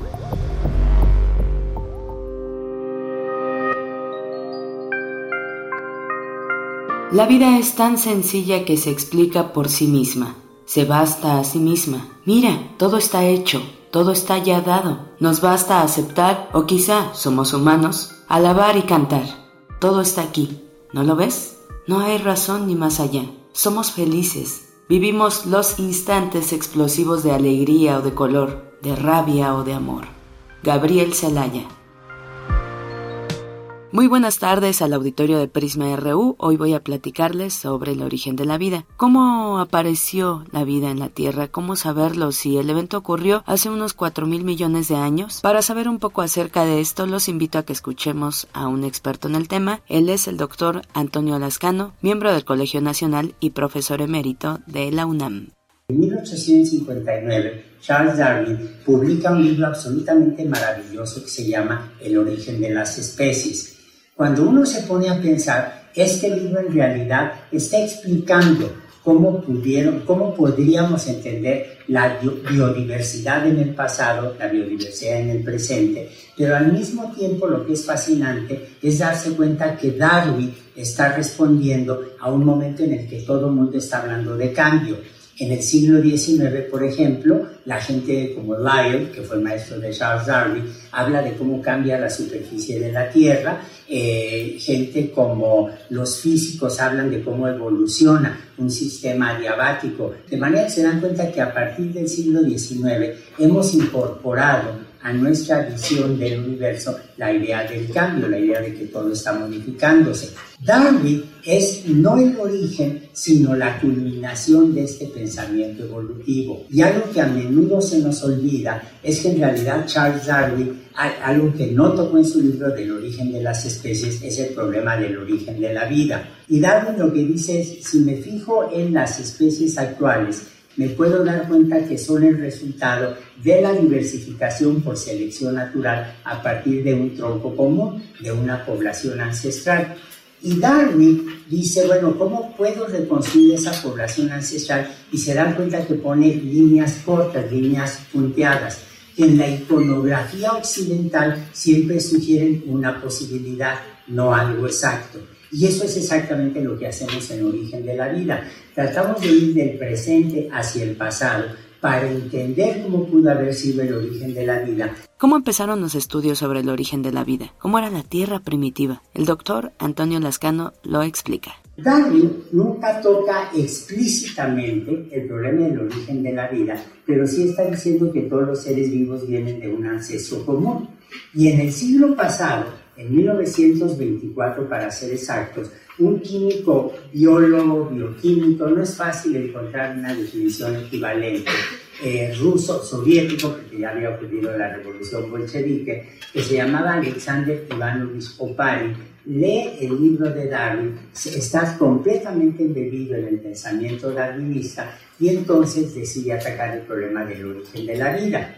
Para Oparin era imposible que la vida surgiera repentinamente. Oparin no creía en la generación espontánea porque decía que eso iba en contra de una visión evolutiva.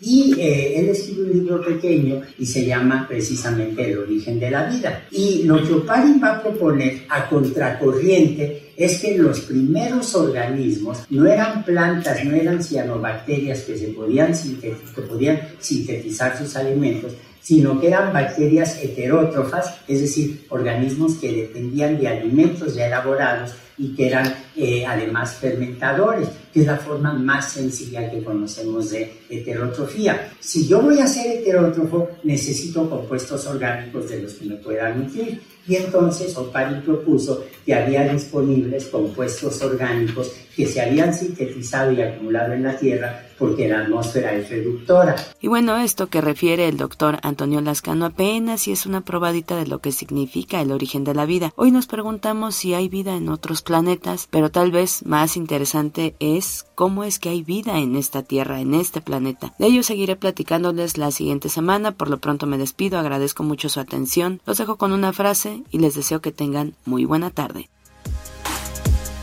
La etapa inicial del origen de la vida debió ser la formación de sustancias orgánicas, la producción del material básico que más tarde habría de servir para la formación de todos los seres vivos. Alexander Oparin.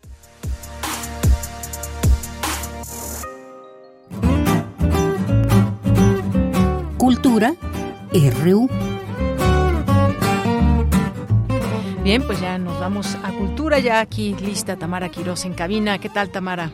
Deyanira, qué gusto saludarte y saludar también a las y los que nos siguen a través de las eh, frecuencias de Radio UNAM en este día tan frío, ¿verdad? Está, al menos acá en la Ciudad de México. A ver, ahorita vemos cuántos grados. Ya, ya está muy cerca el invierno, a 16 grados centígrados, me parece.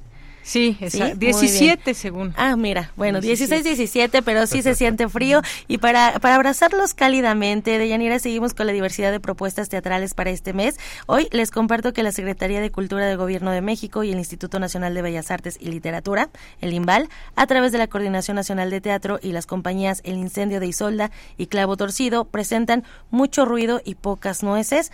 Eh, esta es una adaptación. Para darnos todos los detalles de esta comedia, nos acompaña ya en cabina David Lin. David, bienvenido a este espacio radiofónico. Muchas gracias, Tamara. Gracias, Yanira, por la invitación, por recibirme y para platicar efectivamente de Mucho y Pocas Nueces, que es una de las muchas propuestas teatrales que hay en la Ciudad de México, sin duda, este, y específicamente hablando de las que puede haber en el Centro Cultural del Bosque. ¿En qué temas se centra esta obra y además cómo, cómo llegan también pues a un clásico, ¿no? De, de uno de los eh, dramaturgos emblemáticos de todos los siglos. Claro.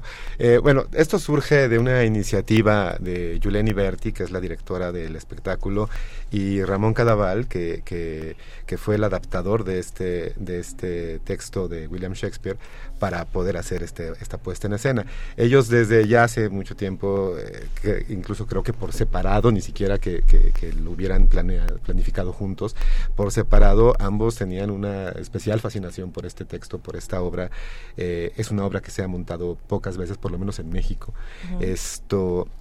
Y, y, de pronto las coincidencias de la vida los llevaron a, a, juntarse, digamos, para, para porque la vida así lo, lo, lo, pactó y de pronto se encontraron con la, con la cuestión de que ambos eh, tenían un especial interés por esa obra y se pusieron a trabajar en ello. Entonces conformaron un equipo de actores, este, un equipo de producción y el año pasado fue que estrenamos esta obra en el Centro Cultural Helénico, en el Foro La Gruta. Este, y, ahora pues estamos retomando este, este montaje en el Centro Cultural del Bosque, en el Teatro Orientación, eh, pues que es una obra que yo creo que a todos los que estamos ahí nos llama de diversas maneras, ¿no? En el caso de Yuleni, de Ramón en su momento, pues eh, de entrada es el gusto por, por, por, el teatro shakespeariano sin duda, pero también eh, con esta obra en particular porque además es una obra de lo que, de lo que nos habla es de las relaciones humanas finalmente. Digo todo Tan finalmente el teatro así es no y habla de eso eh, eh, principalmente. Pero en esta obra creo que efectivamente eh, se, se, trata de las de las de los de lo que sucede, exacto, en, en, en, el mundo de las relaciones humanas, en cualquiera de sus manifestaciones, es decir, ya sea relaciones familiares, relaciones amorosas, relaciones amistosas, este, eh, o las relaciones, simple y sencillamente porque existen las relaciones entre los seres humanos, este, incluso cuando estamos transitando por la calle. Entonces, creo que de ahí surge ese interés.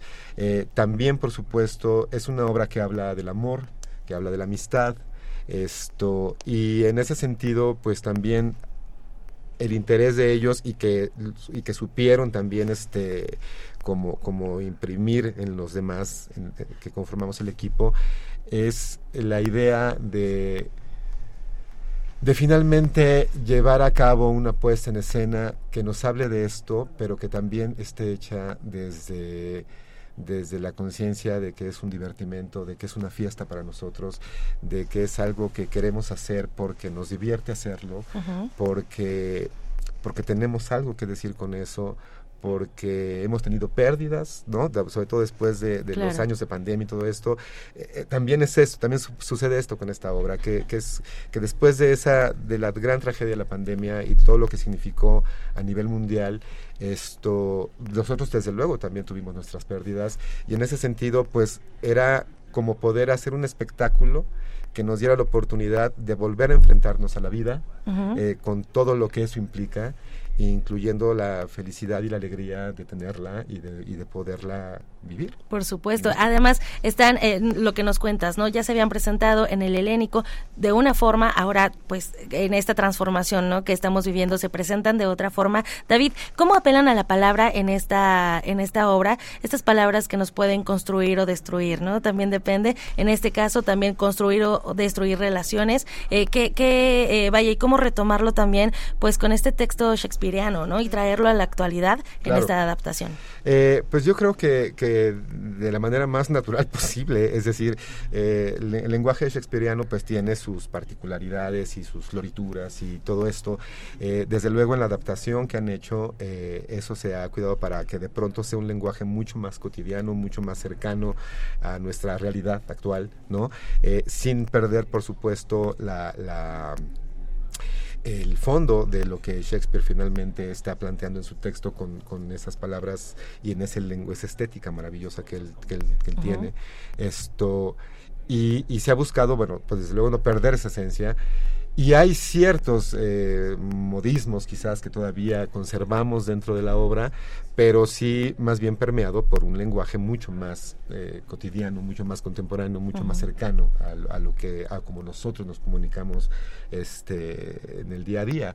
Esto y además, bueno, yo diría que a partir de un trabajo de de construcción de la ficción muy, muy fuerte, de mucha profundidad, en donde podemos eh, hincarle el diente a lo que está sucediendo internamente con estos personajes y que en ese sentido la palabra resulte de la manera más natural esto eh, como resultado finalmente de un proceso de pensamiento que es lo que que es sobre todo en lo que se basa, me parece, el trabajo del actor. Pues, claro. Y hablando de los actores, son varios actores y actrices en escena. David, platícanos de tu personaje, qué es lo que vamos a encontrar, qué es lo que nos vas a, mostrar y cómo lo construiste también. Ok, este, sí, somos, somos un elenco de nueve, de nueve, de diez actores. Este, el, Laura tiene nueve personajes, son los que con los que se cuenta la historia, pero somos diez actores, dado que un par de compañeros están, alternando funciones.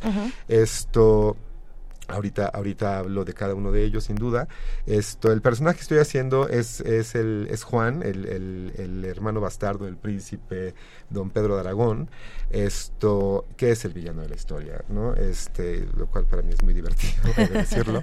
Esto, eh, y es el villano de la historia que finalmente en, en complicidad con su compinche Boraquio, este, pues traman toda una ardida ahí para, para, para separar a los amantes y para, y para eh, ¿cómo decir?, para, para, para echar por debajo los planes de felicidad que estos otros personajes de la comedia puedan puedan tener no Juan es, eh, vienen regresando de, eh, la obra empieza cuando Juan su hermano el príncipe Pedro Claudio y Benedicto van regresando de la guerra victoriosos los, ellos y, efectivamente y, lo que viene sucediendo es que a quien han derrotado, entre otras cosas, es a Juan. Entonces Juan viene derrotado por ellos, humillado en ese sentido y pues creo que es el momento justo cuando llegan a Mesina, que son recibidos ahí por, por Leonato, que es el gobernador de Mesina, este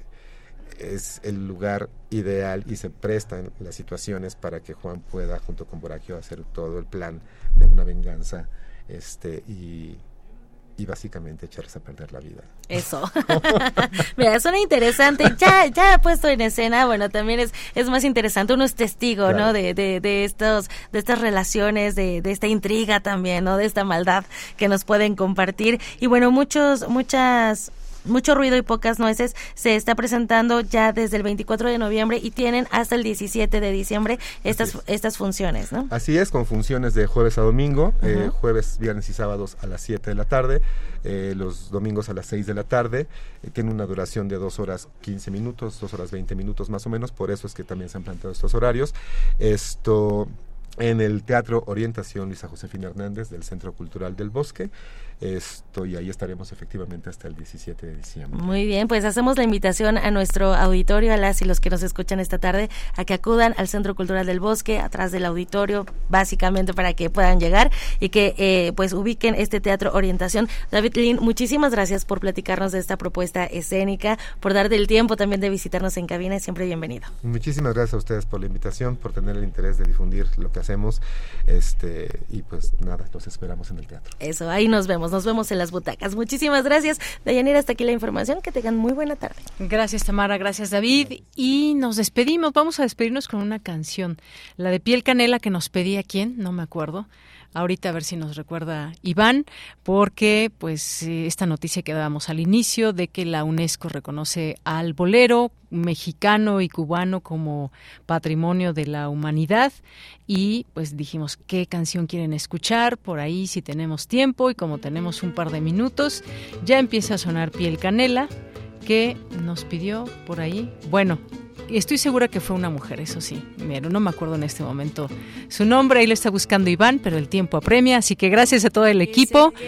A nombre de todos, soy de Yanira Morán. Que tenga buena tarde y buen provecho. Hasta mañana. Pero el negro de tus ojos que no muera y el canela de tu piel se quede igual. Si perdiera el arco iris su belleza y las flores su perfume, su color, no sería tan inmensa mi tristeza como aquella de quedarme sin tu amor. Me importas tú y tú y tú y solamente y tú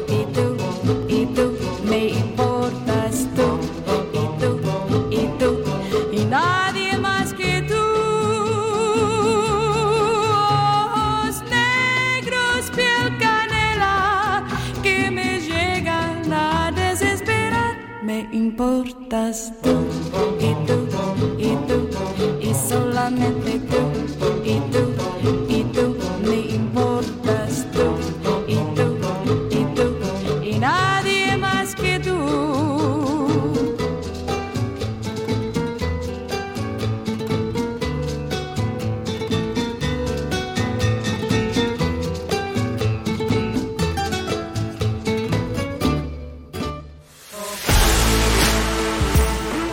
Radio UNAM presentó Prisma RU. Una mirada universitaria sobre los acontecimientos actuales. Prisma RU. Relatamos al mundo.